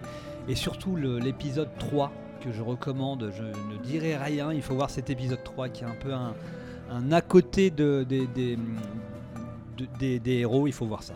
Sur quelle plateforme? Prime, euh, Prime. HBO et puis mais. Prime là en Ouais, ouais. France. Merci Marius. Euh, Christelle, t'es prête? Alors totalement en freestyle, euh, je viens, j'ai reçu juste avant l'émission une notification de France Info et donc ce sera un coup de gueule parce que cette notification dit titrait drogue et alcool au volant, quatre questions sur le délit d'homicide routier que Gérald Darmanin souhaite créer. Alors c'est donc un coup de gueule parce que je trouve que on est quand même sur une euh, vision très euh, étonnante de faire des lois juste après un fait divers triste au demeurant, hein, l'affaire Pierre Palmade. Euh, je, je suis excédée de, de cette façon de, de gouverner, de cette Mhm. façon de faire des lois à la va-vite. Tout ça parce qu'il y a un fait divers un peu people, alors que j'ai envie de dire, euh, malheureusement, il y a des accidents aussi tragiques que euh, celui euh, dont voilà l'actu euh, s'est emparé euh, parce qu'il y a un people dedans. Je pense qu'il y a des, malheureusement des centaines de gens qui ont des accidents de la route à cause de connards qui ont bu ou qui se droguent ou qui et que euh, bon les lois existent hein, il suffit juste de les appliquer et, que- et de ne pas en faire tout un foin médiatique voilà pour moi Bien dit. Allez, bim Ça dénonce. Bien. Euh, Euh, tran- sans transition, Ludo. Bon, bah, je suis parti hein, parce que sur ce registre-là, sans transition aucune. Moi, je vais vous parler de- de- d'une autrice, hein, ou d'une auteure, pardon, Emma Messana. Euh, autrice c'est correct Autrice, c'est correct. Et qui, euh, qui euh, et son recueil de poèmes, son dernier recueil de poèmes qui s'appelle Chaque jour lancer des confettis, euh, dont un des poèmes a reçu le prix Pétrarque 2022 euh, du cercle Leonardo da Vinci. Alors, euh, je, vais pas, je lis tout de suite les choses. Il s'agit de ma tante. Alors, vous allez vous dire, ouais, super, ça, il replace son truc et tout. Et bien, en fait, Je, le, dis, Marius, je le quoi. dis car je suis particulièrement fier et admiratif de son talent. Euh, c'est son cinquième livre, elle est à la fois auteur jeunesse et en même temps euh, c'est son deuxième recueil de poèmes. Son premier recueil de poèmes s'appelait Transi- Transposition hasardeuse et euh, qui racontait, qui est un hommage à, à- donc à ma grand-mère euh, dont elle s'est occupée jusqu'à la fin de, de ses jours. Et là elle écrit quelque chose de, on va dire, plus léger même si ce sont, elle, elle parle de poèmes qui rythment le quotidien mais avec, une, je dirais, de- avec la lumière, c'est-à-dire le- le- l'enfant qui va naître puisque son, son- voilà, elle parle, elle parle de, de tout un tas de choses. C'est- C'est magnifiquement écrit, c'est très touchant. Euh, et voilà, il faut. euh, je, pense que c'est super important de, de- de porter ces auteurs. On parle beaucoup de plein d'auteurs dans, le- dans les médias. Et, euh, Très et, peu de poésie. Voilà, et Très très peu, peu de poésie. C'est Mhm. l'occasion d'en parler et de lui rendre, un- de lui rendre hommage aujourd'hui. Voilà. Très bien, merci Ludo. On mettra évidemment la référence sur le billet sur entrepod.fr. Euh, c'est à moi, je vais vous parler d'un petit coup de cœur. Je lance un petit peu la musique qui va bien. Euh, mon coup de cœur va à une artiste qui s'appelle Mary Sue, américaine, indienne, native, euh, chanteuse folk. C'est pour faire une bio rapide. Excusez-moi, j'avais pas mis mon chrono. Euh, à l'heure où nous enregistrons cet épisode de l'Entrepode, elle est encore sur la route de sa tournée européenne. Nous avons eu la chance de la voir avec Christelle, la, de la voir et de l'entendre au planétarium de Capelle-le-Grand, c'est dans le nord, près de Dunkerque. C'était le 4 février dernier. Euh, découverte dans un pub du Havre en novembre 2008, nous l'avions fait jouer à Rouen avec notre asso Europenco un an plus tard. Elle était venue avec son, son ami Ashley, qui l'accompagnait alors sur la route et sur la scène. Quelque temps après, Ashley a choisi de quitter ce monde. De cet épisode douloureux pour Mary Sue est née une chanson, Baby Wave, que nous écoutons actuellement. Son nouvel album sort au printemps, je vous le conseille évidemment.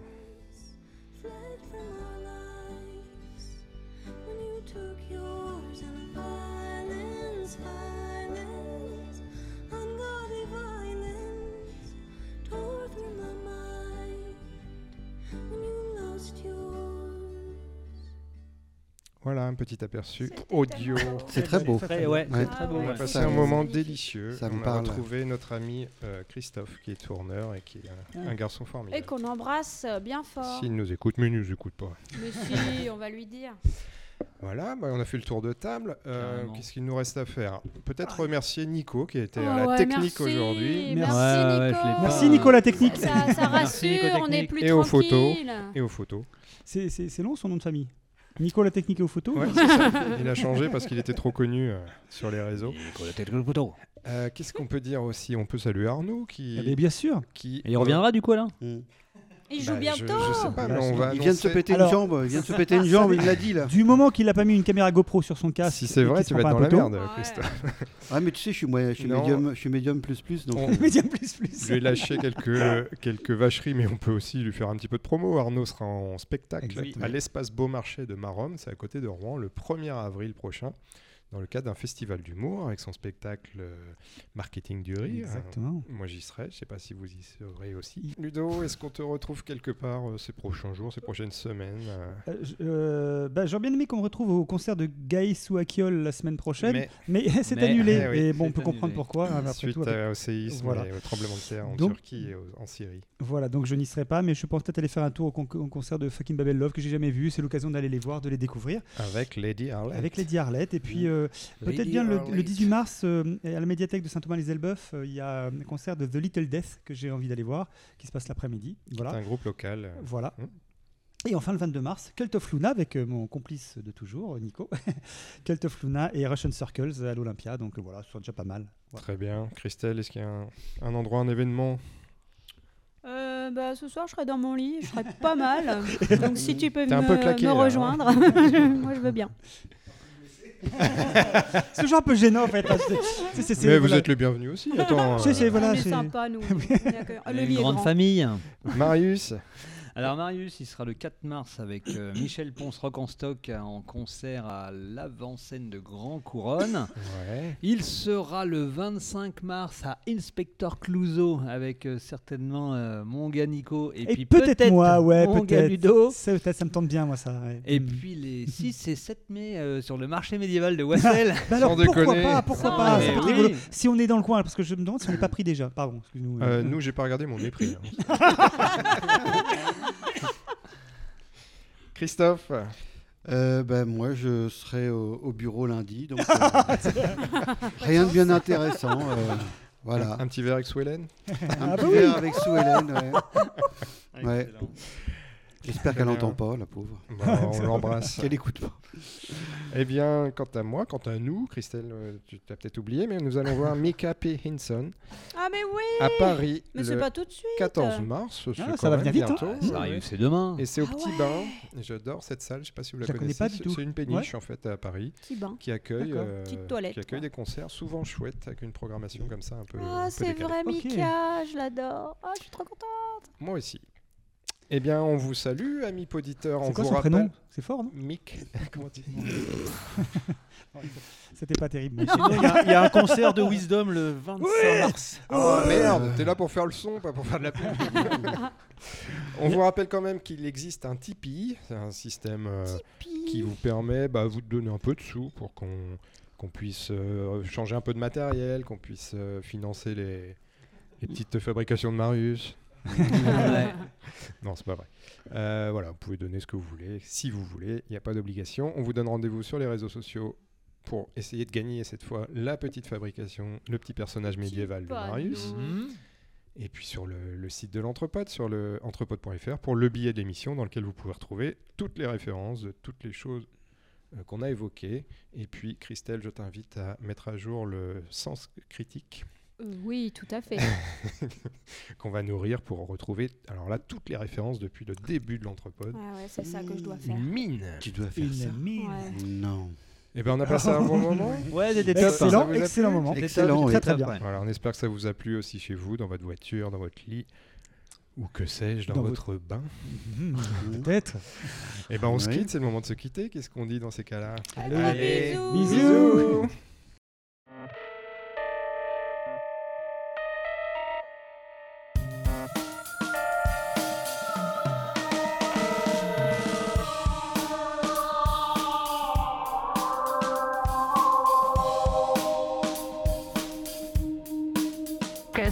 quesarío, quesarío, quesarío, quesarío, quesarío, quesarío, quesarío, quesarío, quesarío.